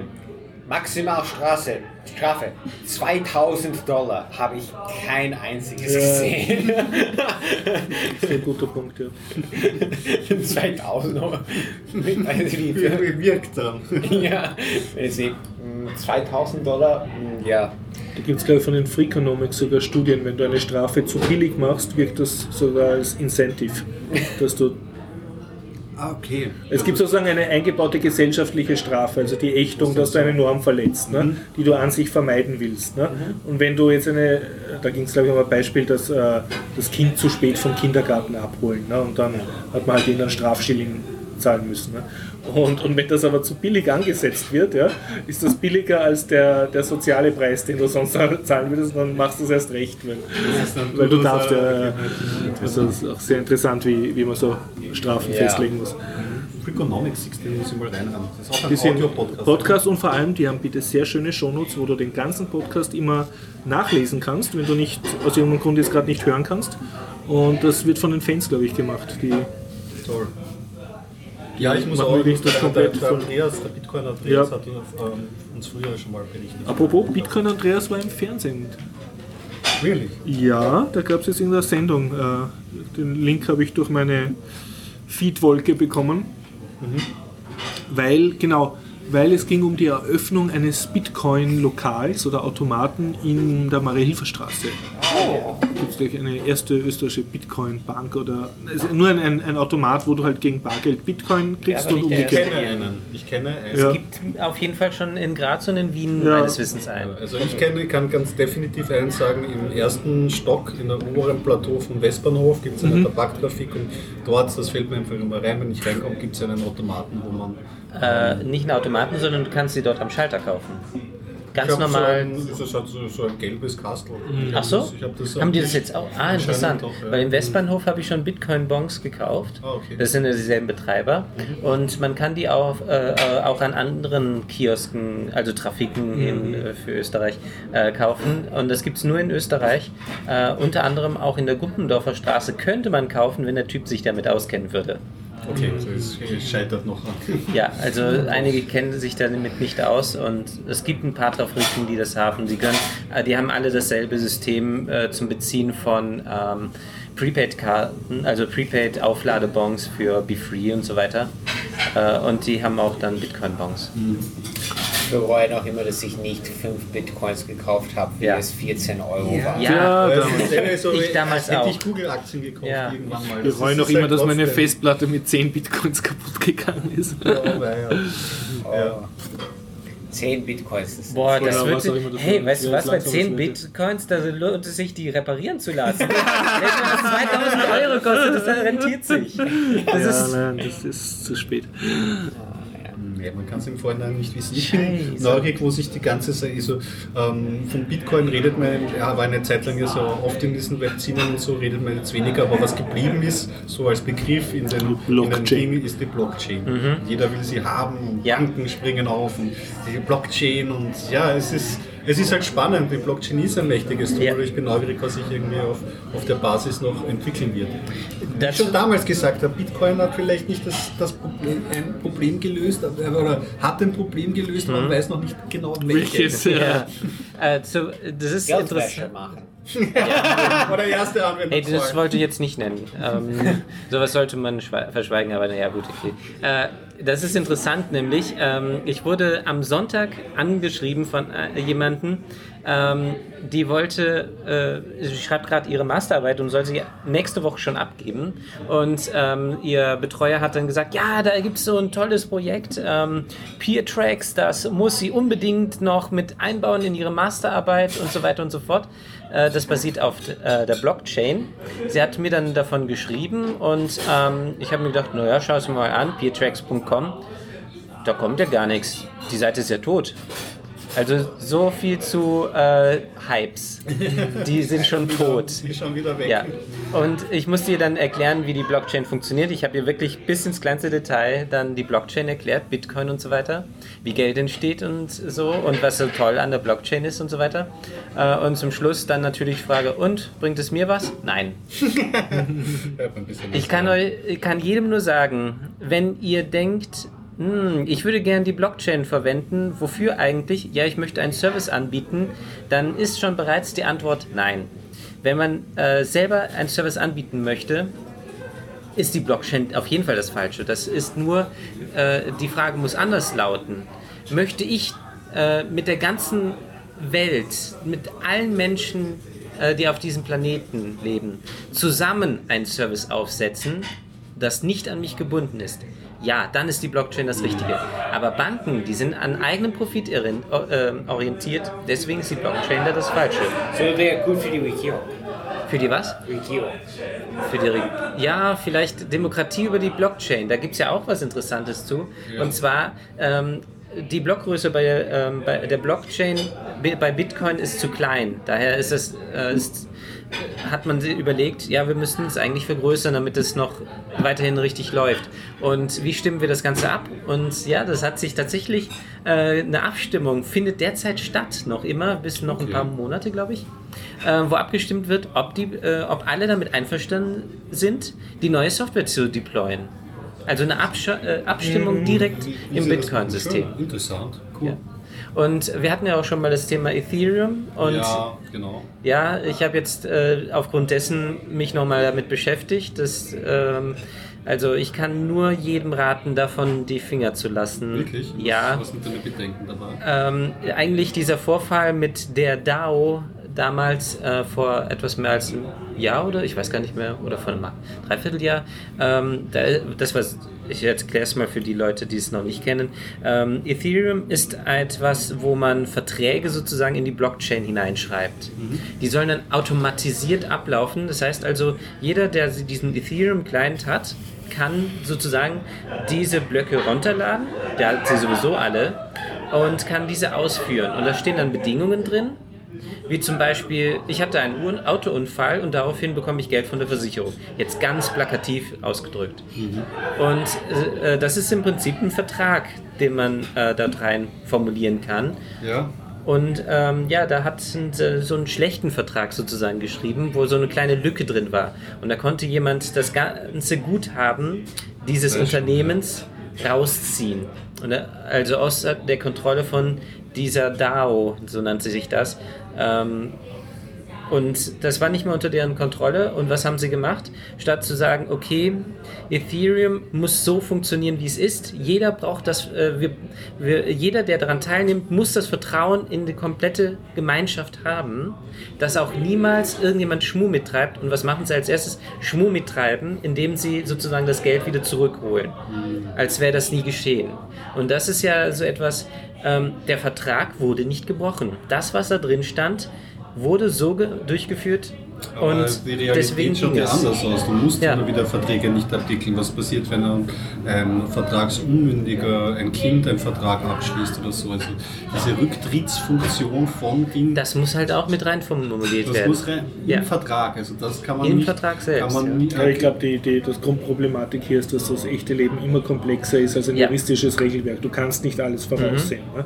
Natürlich Und es ist noch es, komplexer aber- als juristisch, Ja. weil juristisch ist noch viel einfacher als das, was darin formuliert werden muss. Also in dem Sinne schlecht ähm, eher, also man kann das noch immer nicht abbilden. Lass die Finger von. Ich habe noch, ganz vergessen, ich habe noch Interviews, die ich dir noch schicken muss. Also sie liegen schon am Server, die hinten dazu schnippen. Und zwar habe ich wieder einen interessanten Couchsurfer gehabt, einen Australier, einen Lehrer aus Tasmanien. Und der ist jetzt, glaube ich, seit zehn Jahren nonstop auf Weltreise.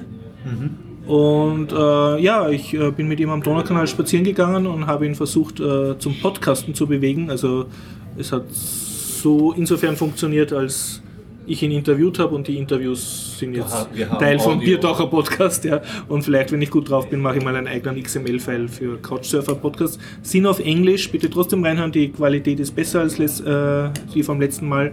Und äh, er erzählt, äh, für mich war es recht faszinierend, äh, einfach seine Philosophie, wie er herumreist und Unterschiede zwischen in Afrika wohnen und in Europa wohnen. Und da haben wir auch so Themen wie Heimweh angesprochen oder wie man sich eine, also eine Beziehung hält, wenn man ständig auf Weltreise ist. Okay. Das ist der Aiden äh, im Anschluss an diesen Podcast. Zwei Interviews. Gut. Brennt noch jemand irgendwas auf der Team nicht mehr? Wenn ich dieses Westworld, dann vielleicht das nächste Mal machen. Also doch verschieben, Oder okay. willst du, willst du noch, hast du noch Bock auf? Habt ihr noch Lust? Okay, nächste Woche. Gut, dann steige ich wieder durch.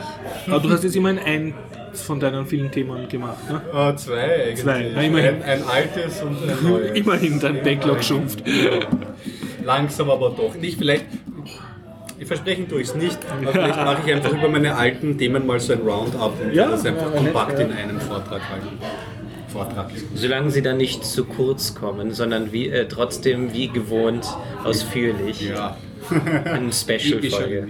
Aufruf wie eh jede Woche, äh, wer mitmachen will, einfach Dienstag 19.30 Uhr in der Zypresse, Westbahnstraße 35a 1070 Wien auftauchen, einfach dabei sein, mitplaudern. Auftauchen, das ist Ja. gut. Wir tauchen, auftauchen. Bis dann. Ciao. Tschüss. Okay, interview with world traveling couchsurfer Aidan, uh, 16th February 2017. Hello Aidan. Hello, horse. How are you today? Thanks, I'm interviewing you. Please, can you state your full name? Yes, uh, my name is Aidan Ellis Patterson. Okay, is this your first interview for a podcast? Um, yes, it is. I think I can't remember doing one before, so I'm looking forward to seeing what we're going to be asked today. Okay, Aidan, please can you tell me you're actually in Vienna here walking with me? Can you tell me where you come from and how you come here? Yes, well, I'm actually from Tasmania, which is an island in the southern part of Australia. Um, so it's very far away, obviously. And I just came from Vienna from um, Slovenia yesterday. Okay, but before that, I mean, how long? Oh well, I've uh, I haven't been well I haven't been to Australia for over three years. I've been making a big trip around the world, so I've visited every continent and many countries, and and and continue to have many great experiences. And already it's been a fantastic and really life changing journey. But um, you now 30. Yes, I'm 30. So- yeah. And, and you told me you you are uh, elementary school teacher in Australia. Yes. So what what time, uh, in what age you decided to, to quit uh, teaching and become traveling? Um, well, I finished my university when I was 21 years old, and then I, I mean, I think I just always had a desire to go and see what's out there. Yeah, yeah. So then I did some teaching a little bit in Australia, but then I actually moved to England and, and, and did uh, two years teaching there. And then since then, basically, it's been a little bit of teaching, but most of the time just traveling around the world and volunteering at different schools and helping out where I can and, and seeing what all the different schools are like and helping students and seeing what resources they have and uh, how the teachers teach and how the students learn. And it's been a really, lo- really uh, enriching and learning experience. So you're a traveling teacher.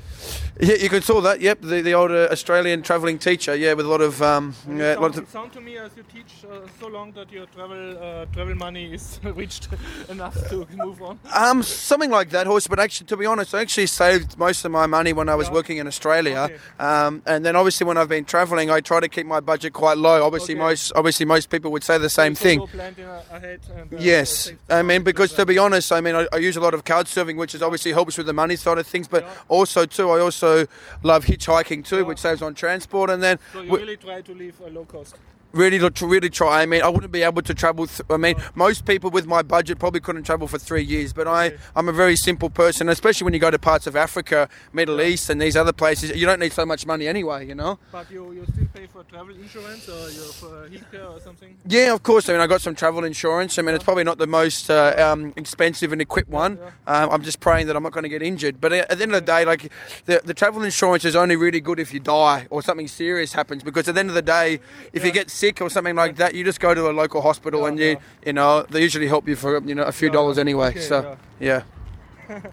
Yes, I know it sounded a bit bad saying die, but I mean, or, or death, but I mean, these minor incidents of something like your camera getting stolen or, you know, you're having an upset stomach, at the end of the day, the insurance doesn't really cover those things anyway, you know what I mean? And there's always, more with the absolutely, absolutely. And um, so you you now on the road since nine years with breaks for teaching, or is it correct?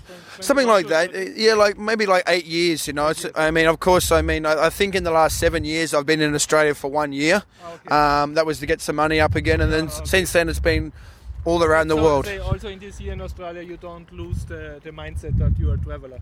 You just were a stuck traveler, not, yeah, well- retired traveler. You're definitely not a retired traveller, but actually, to be honest, in June this year, I mean, I mean, I still would have a little bit of money to do some more travel if I wanted to. But to be honest, I mean, there's not many countries that I haven't really visited. There are no Um, left on this planet. and uh, I mean, and uh, most of them are all little islands, and they're not so interesting for me. So Okay. I'm I'm ready to start the new chapter, which might be finding a job somewhere overseas, somewhere, or uh, getting back to reality, as they say. But uh, but we'll see how things go, you know.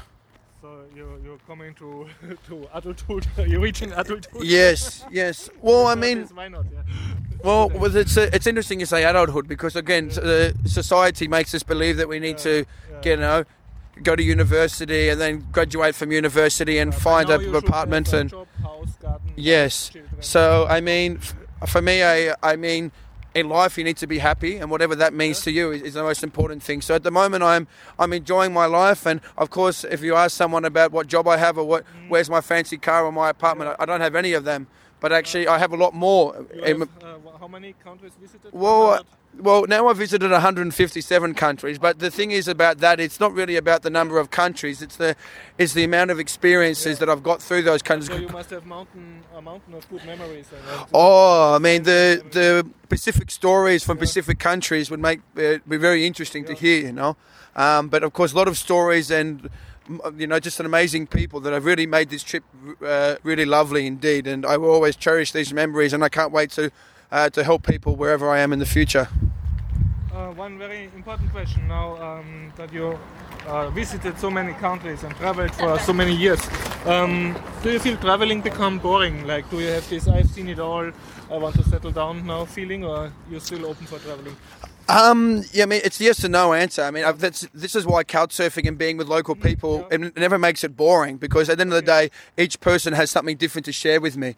I, I mean, look, if you're getting to, if I was going to a hostel Yeah. and meeting the same people in the So being the hostels, classic backpacker. being the classic backpacker tourist, I would have finished traveling two years ago. I would, I mean, I'm So sick of that. Actually, the couch surfer contacts to, to Yeah, I mean, it's the it's the it's the hitchhiking, getting in a car and seeing who's going to pick me up. It's the you know going to the next country, meeting So my new hosts. Like like people and like meeting new people and get. Yeah, I mean, at the end of the day, I mean, of course, Vienna is, is a nice city. I mean, look, I mm. haven't seen anything yet, and we're still walking there now.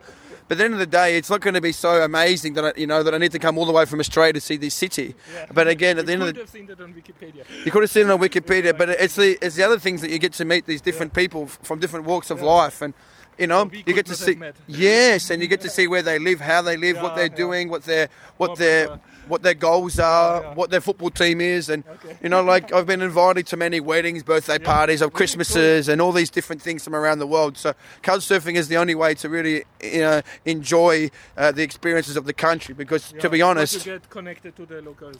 Yep, absolutely. And then, I mean, at the end of the day, you can come to any city with your guidebook and see the city. yeah. But in my opinion, you've seen nothing, Yeah, you know. And then you go to Prague, and it's the same. Yeah, it's the yeah, same city with some different buildings and with different money, but Yeah, yeah, yeah. different type of beer. But then you don't know anything about Yeah, Prague, yeah, you know, or the people there. So, yeah, it's a really fantastic website and fantastic motto. And um, how, how about the inconvenience of couch surfing versus uh, being a backpacker in a hostel or being a guest in a cheap hotel? That you can come and go as you want. You don't have to uh, take a uh, take um, Rücksicht. Uh, you don't have to play by the rules of the host, but instead can say, well, I want to have a beer at two o'clock in the night and then go home.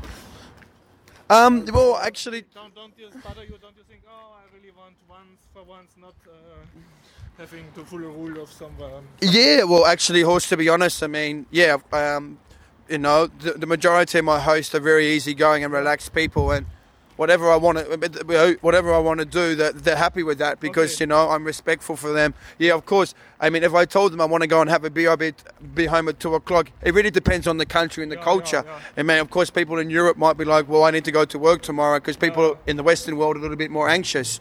But I mean, in Africa or other parts, South America, then that's just normal, okay? You know, just come home, and so th- there's no real inconvenience. It really depends on the on, So on the host. by couch surfing versus going in a hotel. No, I mean, of course, look, if I was in a hotel, of course, I, I could, you know, there would be more freedom, like, but that's like anywhere. But again, at the end of the day, I've never had someone say to me, Aiden, you need to wake up at seven o'clock or eight o'clock. Sometimes it happens, very few. No, but you didn't really say that. I'm sure if I said I want to sleep all day, you know, I'm tired. At the end of the day, you can sort of do what you like to do. But again, I'm very respectful, you know what I mean? But of course, I mean, they, I can't really think of an example where it's been like that for a long time, you know. Everyone's just really helpful and, you know, and really friendly, and uh, you can come and go as you please and, and things like that, yeah. And do you uh, uh, think, uh, can imagine that couch surfing will become boring to you? Like that you will say, okay, I have met so many new people, I'm now in another uh, phase of my life where, where I don't need another new people. Well, well, you can you can look at it two ways, and of course, it's it could be very easy to me say, yeah, you know, like I've met so many people, Yeah. and I've I've I, My I, I've habit said is I've s- I've said the same story. 300 times, yeah. 300 people. But in saying that, every, uh, each person I meet is like is unique in their own Yeah. way, you know. So I mean, I never get bored of it because if I was getting bored of it, I mean, I still would be able to uh, go to a hostel or do something like that. But, But it, don't feel the need. I don't need to feel the need because everyone has something uh, unique to offer, and Yeah. and uh, it's always a different experience. Someone's home and where you're sleeping, and they're different food that they're going to eat, or their different job that they have, and things like that. So it's never boring. But again, you can look at it in a negative way, which I never do. But it's always positive, always positive. I had an interesting interview with a girl. I will link, link to that in this. Okay. Uh, about the couch surfer, and she said me, yeah, some some people don't get couch surfing. They uh, think it's uh, all about uh, the money, so of not paying money, of uh, Yes. getting service for free. Uh huh. What's your feeling about that? Oh well. Some people um, suspect you. Ah, he just talk about connecting to people, but in the really he's just cheap. Yeah, well, I've, I mean, look, when I signed up in 2010, I mean, seven years ago, this is exactly what I was thinking. I, you know, I, some cheapo site. some uh, some cheap thing so I can stay for free, you know. And then when I started using it, Mm-hmm.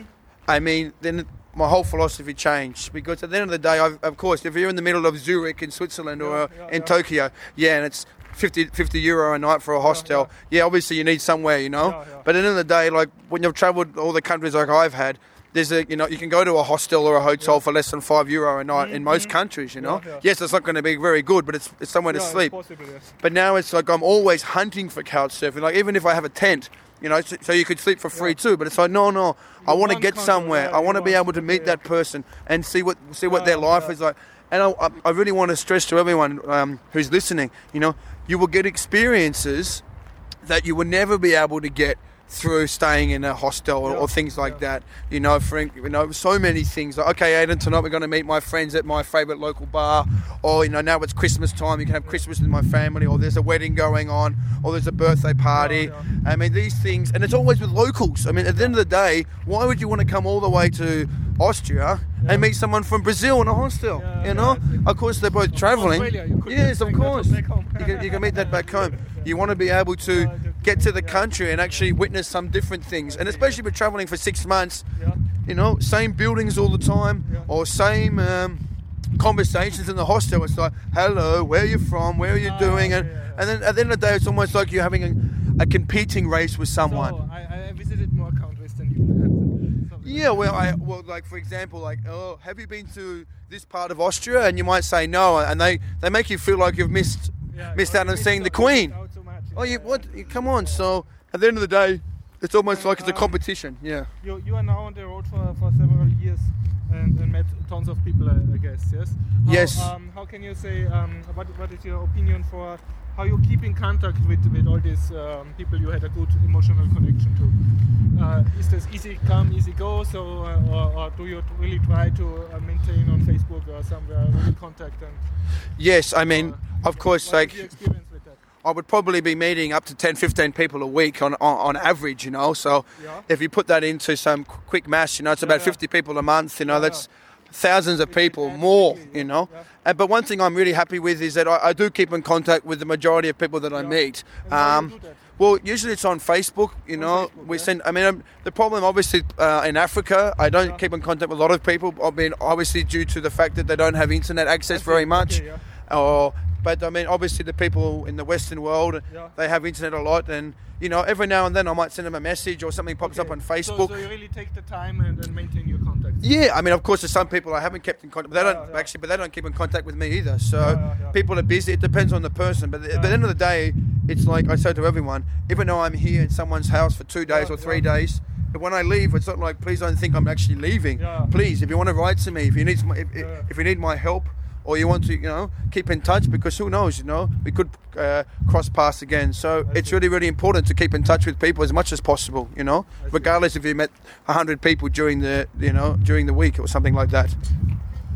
Um, something else, um, you know, I don't want to say wasted, uh, but did it ever occur to you or someone say, man, you're wasting your best years here with traveling, you could build up a career or make a second uh, uh, degree in economics or whatever, study, and then that would be so more helpful or you would now have uh, six years paid in your pension fund, that you obviously did not, I think. So, um, do, um, do you have um, an answer to such uh, questions or such accustions, like that you get something out uh, that maybe help you later with all this traveling. Yeah, I mean, people people haven't probably said it to me, but Sorry, it's I must rephrase the first. Does it make economic sense to be a bum? um well, I mean, you, you can say economic sense to be a bum, man, but at the end of the day, it's not really a, being a bum, you know. Like, of course, life is. I mean, around. yeah, bumming around. Well, life life is uh, uh, unfortunately in society, people are always focusing on. Having, I mean, on materialistic things, Yeah. you know, what we have, you know, this is my car, and this is what I have. And for me, sort of growing up, I mean, I had a couple of issues. I mean, I lost my mum when I was very young, and my brother also. So when I uh, when I had these issues happen to me, it was almost like, well, life is too short, you know, and I want to be able to enjoy what I want to do. Now, I'm not telling people to go and travel, but I mean, at the end of the day, we only have one life. We're like, and I say to people, we're like almost like visitors on this planet for a short period of time, and we I ne- know short. Yes, Yeah, and we just need to enjoy it. And mean that doesn't mean traveling the world like me or whatever, but just try to be happy. I mean, at the end of the day, if if you're not happy, that's your that's your fault. There's no one else that can make you happy. Even getting married or uh, blah, all these other things that people think, buying a new car or going out, it's not going to make you happy. So for me, it's like I don't really focus on those things. like for a wife. who- Yes.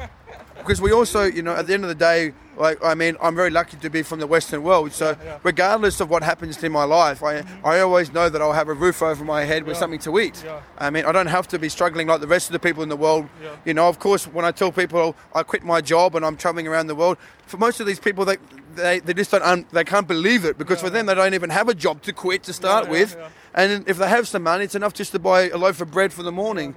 So for me, I mean, look, at the end of the day, I don't look. I don't really care about my career or about my uh, my my future plans like that because I'm sort of living in the present moment. And at the moment, I'm really enjoying myself. And when the time comes to stop, I know that I'll make the right decision, and, and life will look after itself.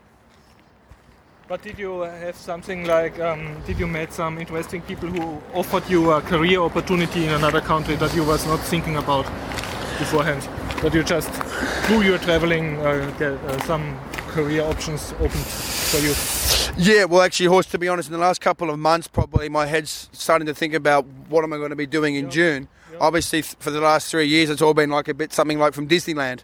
Just keep just going around the world and okay, where am I flying to next? Who's the next couch surfer to meet? Where am I going? And it's been really lovely and dovely. But again, there's some options. I mean, Well, the thing about the world is there's actually too many options. If there was only one or two options, it would be very easy to choose, wouldn't it? But unfortunately, there's 200 options, and that's the hardest thing because it's like, which country do I go to to work in? You know, do I go back to Jamaica and help this lady when I met run her hotel, or do I go to China and teach English, or do I go back to South America and learn Spanish? So So you have plenty of options. Too many options, unfortunately, you know, and that's the that's the hardest thing because, as I said, if you only have two options, okay, China or Argentina, then you could, after one or two hours of thinking about it, you can answer. But when you've got 500 options, it's, it's difficult. But again, at the moment, I'm not thinking about that because it's still f- far away, you know, not so far, but I'm always just focusing on the short-term things because who knows? In a few months, things could change. I could get sick. I mean, the contract that the, the girl offered me is not going to be working anymore. And I've sort of come to terms with uh, not trying to think too far ahead. So, yeah. Some uh, for closing, uh, have you some practical advice for inexperienced travelers? Like you know these uh, Douglas Adams uh, books where they say, as a hitchhiker, always have your towel, and you can soak it in nutrients and things like that. Um, Is there some some very practical uh, wisdom you can share? Something that you was not uh, obvious that you learned uh, to to experience. Yeah, well, I mean, obviously now, obviously, you know, I'm a very different. Of course, I'm a tourist, but I'm I'm seeing myself more as a traveller. Now, of course, obviously, when you start backpacking, including myself, ten years ago, I was the same person I see, you know, taking pictures of buildings and and uh, going to hostels and meeting tourists. And so, at the end of the day, there's no right or wrong way to do uh, this trip. I mean, at the end of the day, that you're happy. If you're happy taking pictures or you're happy meeting tourists, that's the most important thing, and you're enjoying that. Uh, all I would say to people is is that the world is a really safe and amazing place, full of great people, and uh, you know. Don't listen to what you hear in the media and all these things. Uh, So just your advice is don't be scared. yeah, don't be scared. You know, I mean, you know, don't. be- And it depends on the country, but actually, the countries which you think are, you know, at least dangerous, they're actually probably more more safe than the ones that you think are. You know, Yeah, yeah. so just uh, be adventurous and uh, enjoy your travels and uh, take risk. You know, and uh, you know, go and meet local people. Go and Yeah. go and enjoy the city which you're in and. You know, because at the end of the day, in five years' time, you're not going to remember the building that had a Yeah. had a little clock tower at the top. You know, But but you you will, remember but, but but you remember that person in uh, in Vienna who who made a nice breakfast and uh, who made a nice podcast with me. So thanks, horse. I enjoyed that. I hope it sounded Okay. good. Yes. Thanks, Aiden, and congratulations to your first podcast. Thank you very much. So, uh, interviewing uh, world world traveler Aiden, 16th February 2017. Hi, Aiden. W- good morning, horse. Nice to see you again on this bright, lovely morning here in Vienna. And welcome to your second podcast episode. Yes. Well, I would. I wasn't thinking I would do another one ever again, but here I am, second one in two days. This might be my new career. Who knows? Okay, who knows? Aiden, uh, topic of this morning is how uh, can you, as a world traveler and, and an expert bum, how can you have a, a, love life or a sexual life at all?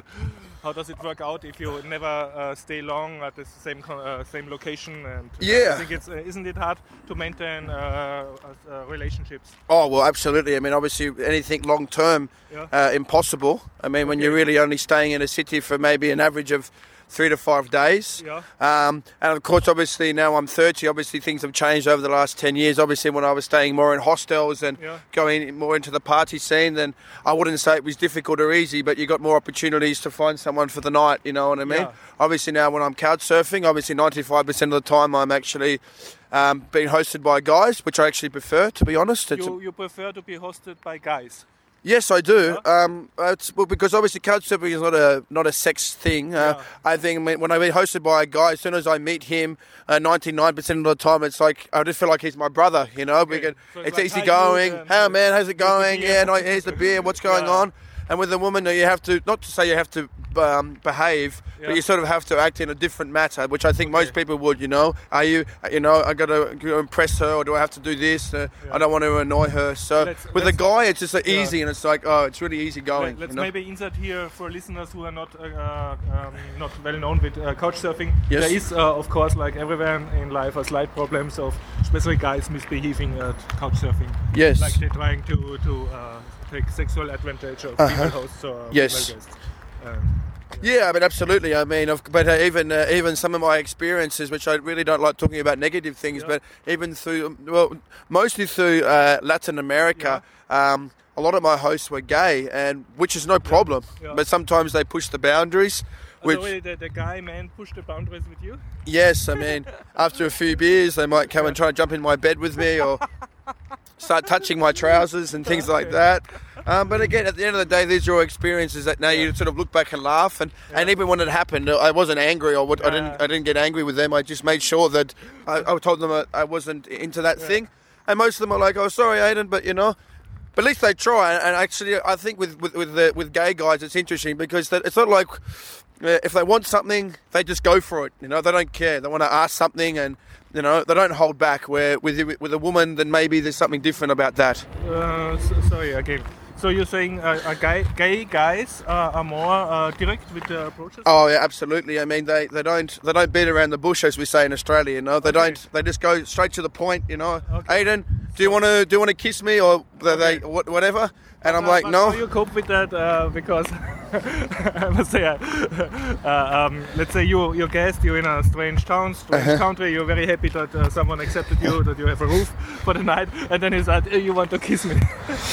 Yeah, I mean, it's it's it's um. Of course, I mean, everyone has their own approach. For me, I I sort of just tell them I'm not interested in that Yeah. in a nice way, and then they usually laugh it off or joke it off, yeah. and then everything's okay. I mean, there's been some other so It times. was never that, that a, a, a host then said, "Oh, then leave my house. Uh, you're not interested." No, in me." but there was. I mean, there was one time actually in Peru. It's quite a long story. We don't have much time, but I'll make it short. Basically, I got to his uh, house and he only had one room, and so I understand. I understand we had to share a bed, Yeah. and that was no problem for me. I mean, look, when you travel around the world, I'm, I could sleep anywhere, and I'm open to anything yeah. now. And, uh, but then we went out. Uh, sleeping on the floor. Yes, of course. Then I went into bed with him after we drinking some beers. Yeah.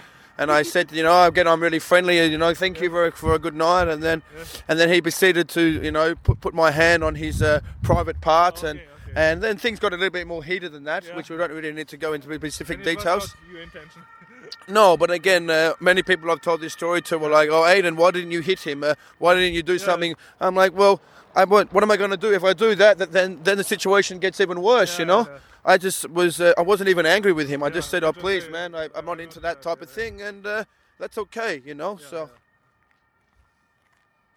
And how was your uh, experience at um, uh, being hosted by girls? Yeah, well, you know, I, I've probably been hosted around 350 times Yeah. in my life, and I probably 10, 10, uh, 10 of them have been girls, not very often. Really? So, so you're really few uh, female. Very, very few. Um, and to be honest, like, like looking back at them, like Yeah. basically when I've left, it's been like, oh, I'm so glad I'm leaving, and and I haven't, yeah. You was, Um, uh, you was happy to leave. Yeah, I mean, it's just, uh, it's just we don't have that connection with them, you know, and it's you know with the guys, it's just like as I said, you just get there and it's just so you easy. was not instant buddy with your. No. Okay. and then after you, uh, no, so I, again, there's there's not many doing it, but again, I, I, I prefer to stay with men. Of course, Yeah, it, it, it just makes like a brotherly thing, you know what I mean? So it's just easier. It's complicated. Yes, that's complicated. But of course, there are some nice girls there too. That Yeah. Mm-hmm. it's nice. I mean, I, I had one in Innsbruck, and a nice German girl who just came back from traveling, and Yeah. she was really easygoing and really nice. But still, she, it wasn't as just as, as nice and easygoing as um, staying with men. I see. And then you told me you were hosted by families a lot. Yeah, well, not I wouldn't say a lot anymore, Horst, but I mean, I really like staying with families. I mean, you really get the understanding of, of the country. Yeah. You know, you get to see the kids going to school, and then we share meals together, and So you feel like the, the returning uncle or something. Or Yes, exactly. part of the. I mean, the last the last time it happened was just in Luxembourg, you know, in a small village in the middle of nowhere. But you know, the father and mother and four children, it was just magical. You know, cooking homemade pizzas together and like sharing my knowledge Yeah. um, with the world of, uh, to the children who also have dreams to travel and, and they're. usually the, the children listen to your stories. Yes, yeah. Okay. Well, at the end of the day, when you're when you're living in Europe and you meet someone who's travelled as much as me, Yeah. and to, especially to the countries which no one has ever been to, it's really interesting, and uh, Okay. they're learning a lot because again. Yeah. I'm telling them exactly how it is, not not uh, not from a media perspective, Yeah, yeah. which is So- unfortunately what so- everyone so gets. You are better than TV. Yes, yes, it's a, it's a real experience, and the thing is, is that it's not because of me, you know. At the end of the day, I'm also a white male Yeah. so, with a backpack on, so it's not like I went there and had a, a lucky experience. If you, if, I mean, of course, I'm well travelled and I know how to um, adapt myself to get the good experiences. But at the end of the day, if you just um, yeah, go to these countries. You're going to have a nice time. So I like staying with families. I really do like Yeah. staying with families. It's really, really special. And actually, when I go to Bratislava tomorrow, I'm going to be staying with a, a family. So the wife and husband and three Yeah. kids, and it'll be nice to share my experience with them again. Nice, nice, Yeah. very nice. And and you never get homesick and miss your own family back home in Australia if you're with uh, with families, especially. Well, horse actually, it's, it's a good question. Actually, um, I mean, when I was growing up, I, I wouldn't, I wouldn't, I didn't have the easiest uh, childhood. I mean, of course, uh, let's uh, compare it to the people I've been meeting around the world. It's, it's not so bad at all. Yeah. But um, to be honest, uh, yeah, I wouldn't say homesick, but sometimes I felt like, oh, wow, I wish I had that family when I was growing up. you know, Okay, sometimes you sort of meet some mums or dads from around the world, and they, they treat me better than I've ever been treated Yeah. from my own own family. Yeah, yeah. Um, but again, I, I don't try to dwell on the on the on those things. Yeah. I mean, at the end of the day, I'm I have two legs, two arms, and I'm still healthy. So, and I've made my life who I am. So, but I mean, I don't think I could be traveling for this long if I had a really close connection with my family because Yeah. I would miss them too much. Yeah, yeah. Even some of the time I, I leave this family that I've only met for two days, I'm like, oh, I really miss that family, you know, and I've only been known them for two days, you know, I want to go back and see them. So, um, again, when you travel for a long time, there- there's always different reasons why people do it. But if I had a real close connection with my uh, family or Yeah. I had some ties there, then I, I couldn't be just going around the world all the time. Um. So it's the best of both worlds. Yeah, yeah. What what happens if you if you get hosted or met uh, a family like they they quasi they make you real comfortable and then you I think you're a bit sad if you leave and then you can still uh, you still manage to keep in contact with them by let's you you said in first episode of our podcast you try to maintain in, in Facebook contacts. Yeah, absolutely. I mean, you, do your best to keep in contact with many people as possible, and again, I'm uh, I'm quite good with that. And I mean, obviously, some people I keep in contact more than others because we had a better experience. Um, but at the end of the day, is is um, you know, obviously with the families that I've stayed with, it's, it's they really touch me because it is a really special experience. And at the end of the day, is is like like you've come from all the like this couch surfing as I keep going back, like you come from all around the world and you get to stay with a, like a family and see how they really live and adapt, and especially in somewhere in South America and then even Africa. I mean, to go and stay with an African family in in um, in like in a small village, you know, I mean, these experiences is just overwhelming and so special, and I hospitable. so hospitable, but just seeing how they live and how they adapt. I mean, you know, no water, no electricity, and just basically no food. And there's, you know, obviously just the living conditions and just the way of life. It's just con- completely different, as we know. But really going there and seeing it and living like them, you know, knowing how difficult it is just to have some food and seeing how they cook with no gas and you know obviously when it's raining on the on the roof they put their buckets underneath the roof so the rainwater would come in down in the bucket so they can use it for their cooking or, or oh, flushing the toilet and these things it's it's really really um really really life changing and I'm actually looking forward to getting back there in six days to see some um, some more of these experiences it will be very special Tired of civili- Absolutely, yes, yes. Well, um, I think actually this uh, three weeks in Europe, when I came back to Europe, you know, I said like when I booked it, I'm thinking to myself, oh, what am I doing? And I think now I know why I came back to Europe because I think because I haven't been in a Western country for two years, when I came back to Europe, as soon as I arrived, I started to realise how special the rest of the travel's been. you know, yeah. because again, when you're in Africa for such a long time, or Middle East or South America, normal. it becomes normal. but as soon as you get on the plane and go to Brussels, you're like, Hayden, where have you just came from? Oh my goodness, these experiences have been really special. So yeah, um, I can't wait to get back and share some more experiences there.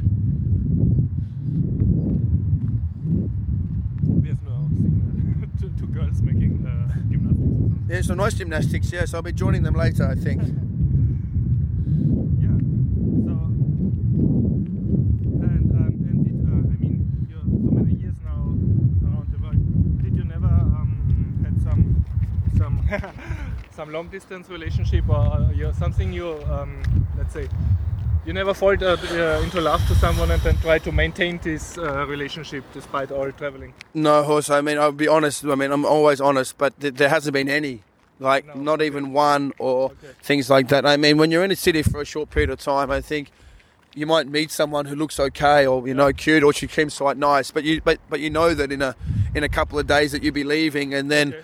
As I said, also too, I sort of distance myself because if I do meet someone, um, if you, if you do meet someone, then you I, I might get attached and stuck there, and I'm Yeah. always wanting to keep travelling. Das ist on the podcast now. okay, yeah. So, you know, again, I- mean, obviously, when you travel, people travel for different reasons and different ideas, you know. So, at the end of the day, is is if I really wanted to find someone and Yeah. and and things like that, it would be very easy. And people have asked me, you know, why don't you find a girl to travel with you? It'd be really really nice. Again, uh, people asked you. About like finding uh, someone to travel with. Okay. And, and and I say to myself, well, I've tried everything. I've traveled with ex-girlfriend, family members, people I met in the hostels, and the only thing that I like is being on my own. Yeah. Um, traveling alone, because at the end of the day, you're not even really traveling alone, because you can always meet people. All Yeah. these applications, and everyone speaks English. And if you're friendly, Yeah. you go to a bar in the world, But you sit at the bar. This is extremely uh, interesting because so you're basically saying that uh, you become more social uh, if you travel alone and, and then uh, free to really uh, get accepted at, at a hostel. Or, or Absolutely. Absolutely. And, uh, then you have your little social group with you. Oh, of course. Also, I mean, even as you said, you know, when you're alone, you you know, you're not forced. But if you want to meet someone, you have to go and uh, and do an effort. Absolutely, but Yeah. if you're with your friend, it's easy. Yeah. Let's do this together. Let's do this Just together. in your bubble and Yeah, and you and, and then you don't meet anyone, and Yeah, then let's be honest. I think everyone agrees when you travel with someone after a week or even longer, you start getting sick of that person, you know, and then exactly what you mean. you know, then you're relying on that person to do something, and Yeah. And I understand people You like always to organize two people instead. Yes, and then someone wants to wake up 10 o'clock, you wake up at 8 o'clock, what do you do? So with me, it's like I can do whatever I want. It sounds very selfish, but I'm not selfish, you know, it's just easier to, to occupy yourself with. for, for me, the, the nice paradox is that uh, it seems to me that you're more social for traveling uh, alone. Yes, of course. this is a special effect of the podcast. Yes, you need um, you need to be able to uh, when you travel alone. You know, it's. Uh, I mean, everyone says the same thing. You know, I travel alone. Of course, I met some people, and they want to come with me to traveling to the next city, and I usually say no because I, I want to be alone. okay, just have a picture, uh, make a picture of them. Okay, um, yeah, wow, that's, that's really cool. So your advice, can I summarize that, is don't be afraid of traveling alone. You will meet people. Yes. And you will be even become more social than traveling with your Yes, buddy or something. and then you will, you know, you start being open and you know, you know, not living in your bubble and sort of Yeah. relying on someone else. You know, go and make a new friend. You know, people. I mean, as I say, people are boring until you meet them. You know, Yeah. so you know, of course, if you walk past all the people, they're very boring, aren't they? But go and go and speak to someone. You know, at the end of the day, when you're a tourist in any country, it's like an easy way to meet people. You know, like here now, it's like, hello, how are you? Do you speak English? I'm, I'm looking for this uh, park. Oh my god, you come from Australia. Yes, and then uh, and then you can do what you want, you know. yeah, So it's not so difficult, you know. So again, people, it's just going go and enjoy yourself, take risk, and uh, again, you'll come out a better person. Okay. Well, thanks for this advice, and I'm looking forward to making episode three of your our podcast tomorrow. Thank you, guys. Have a good day.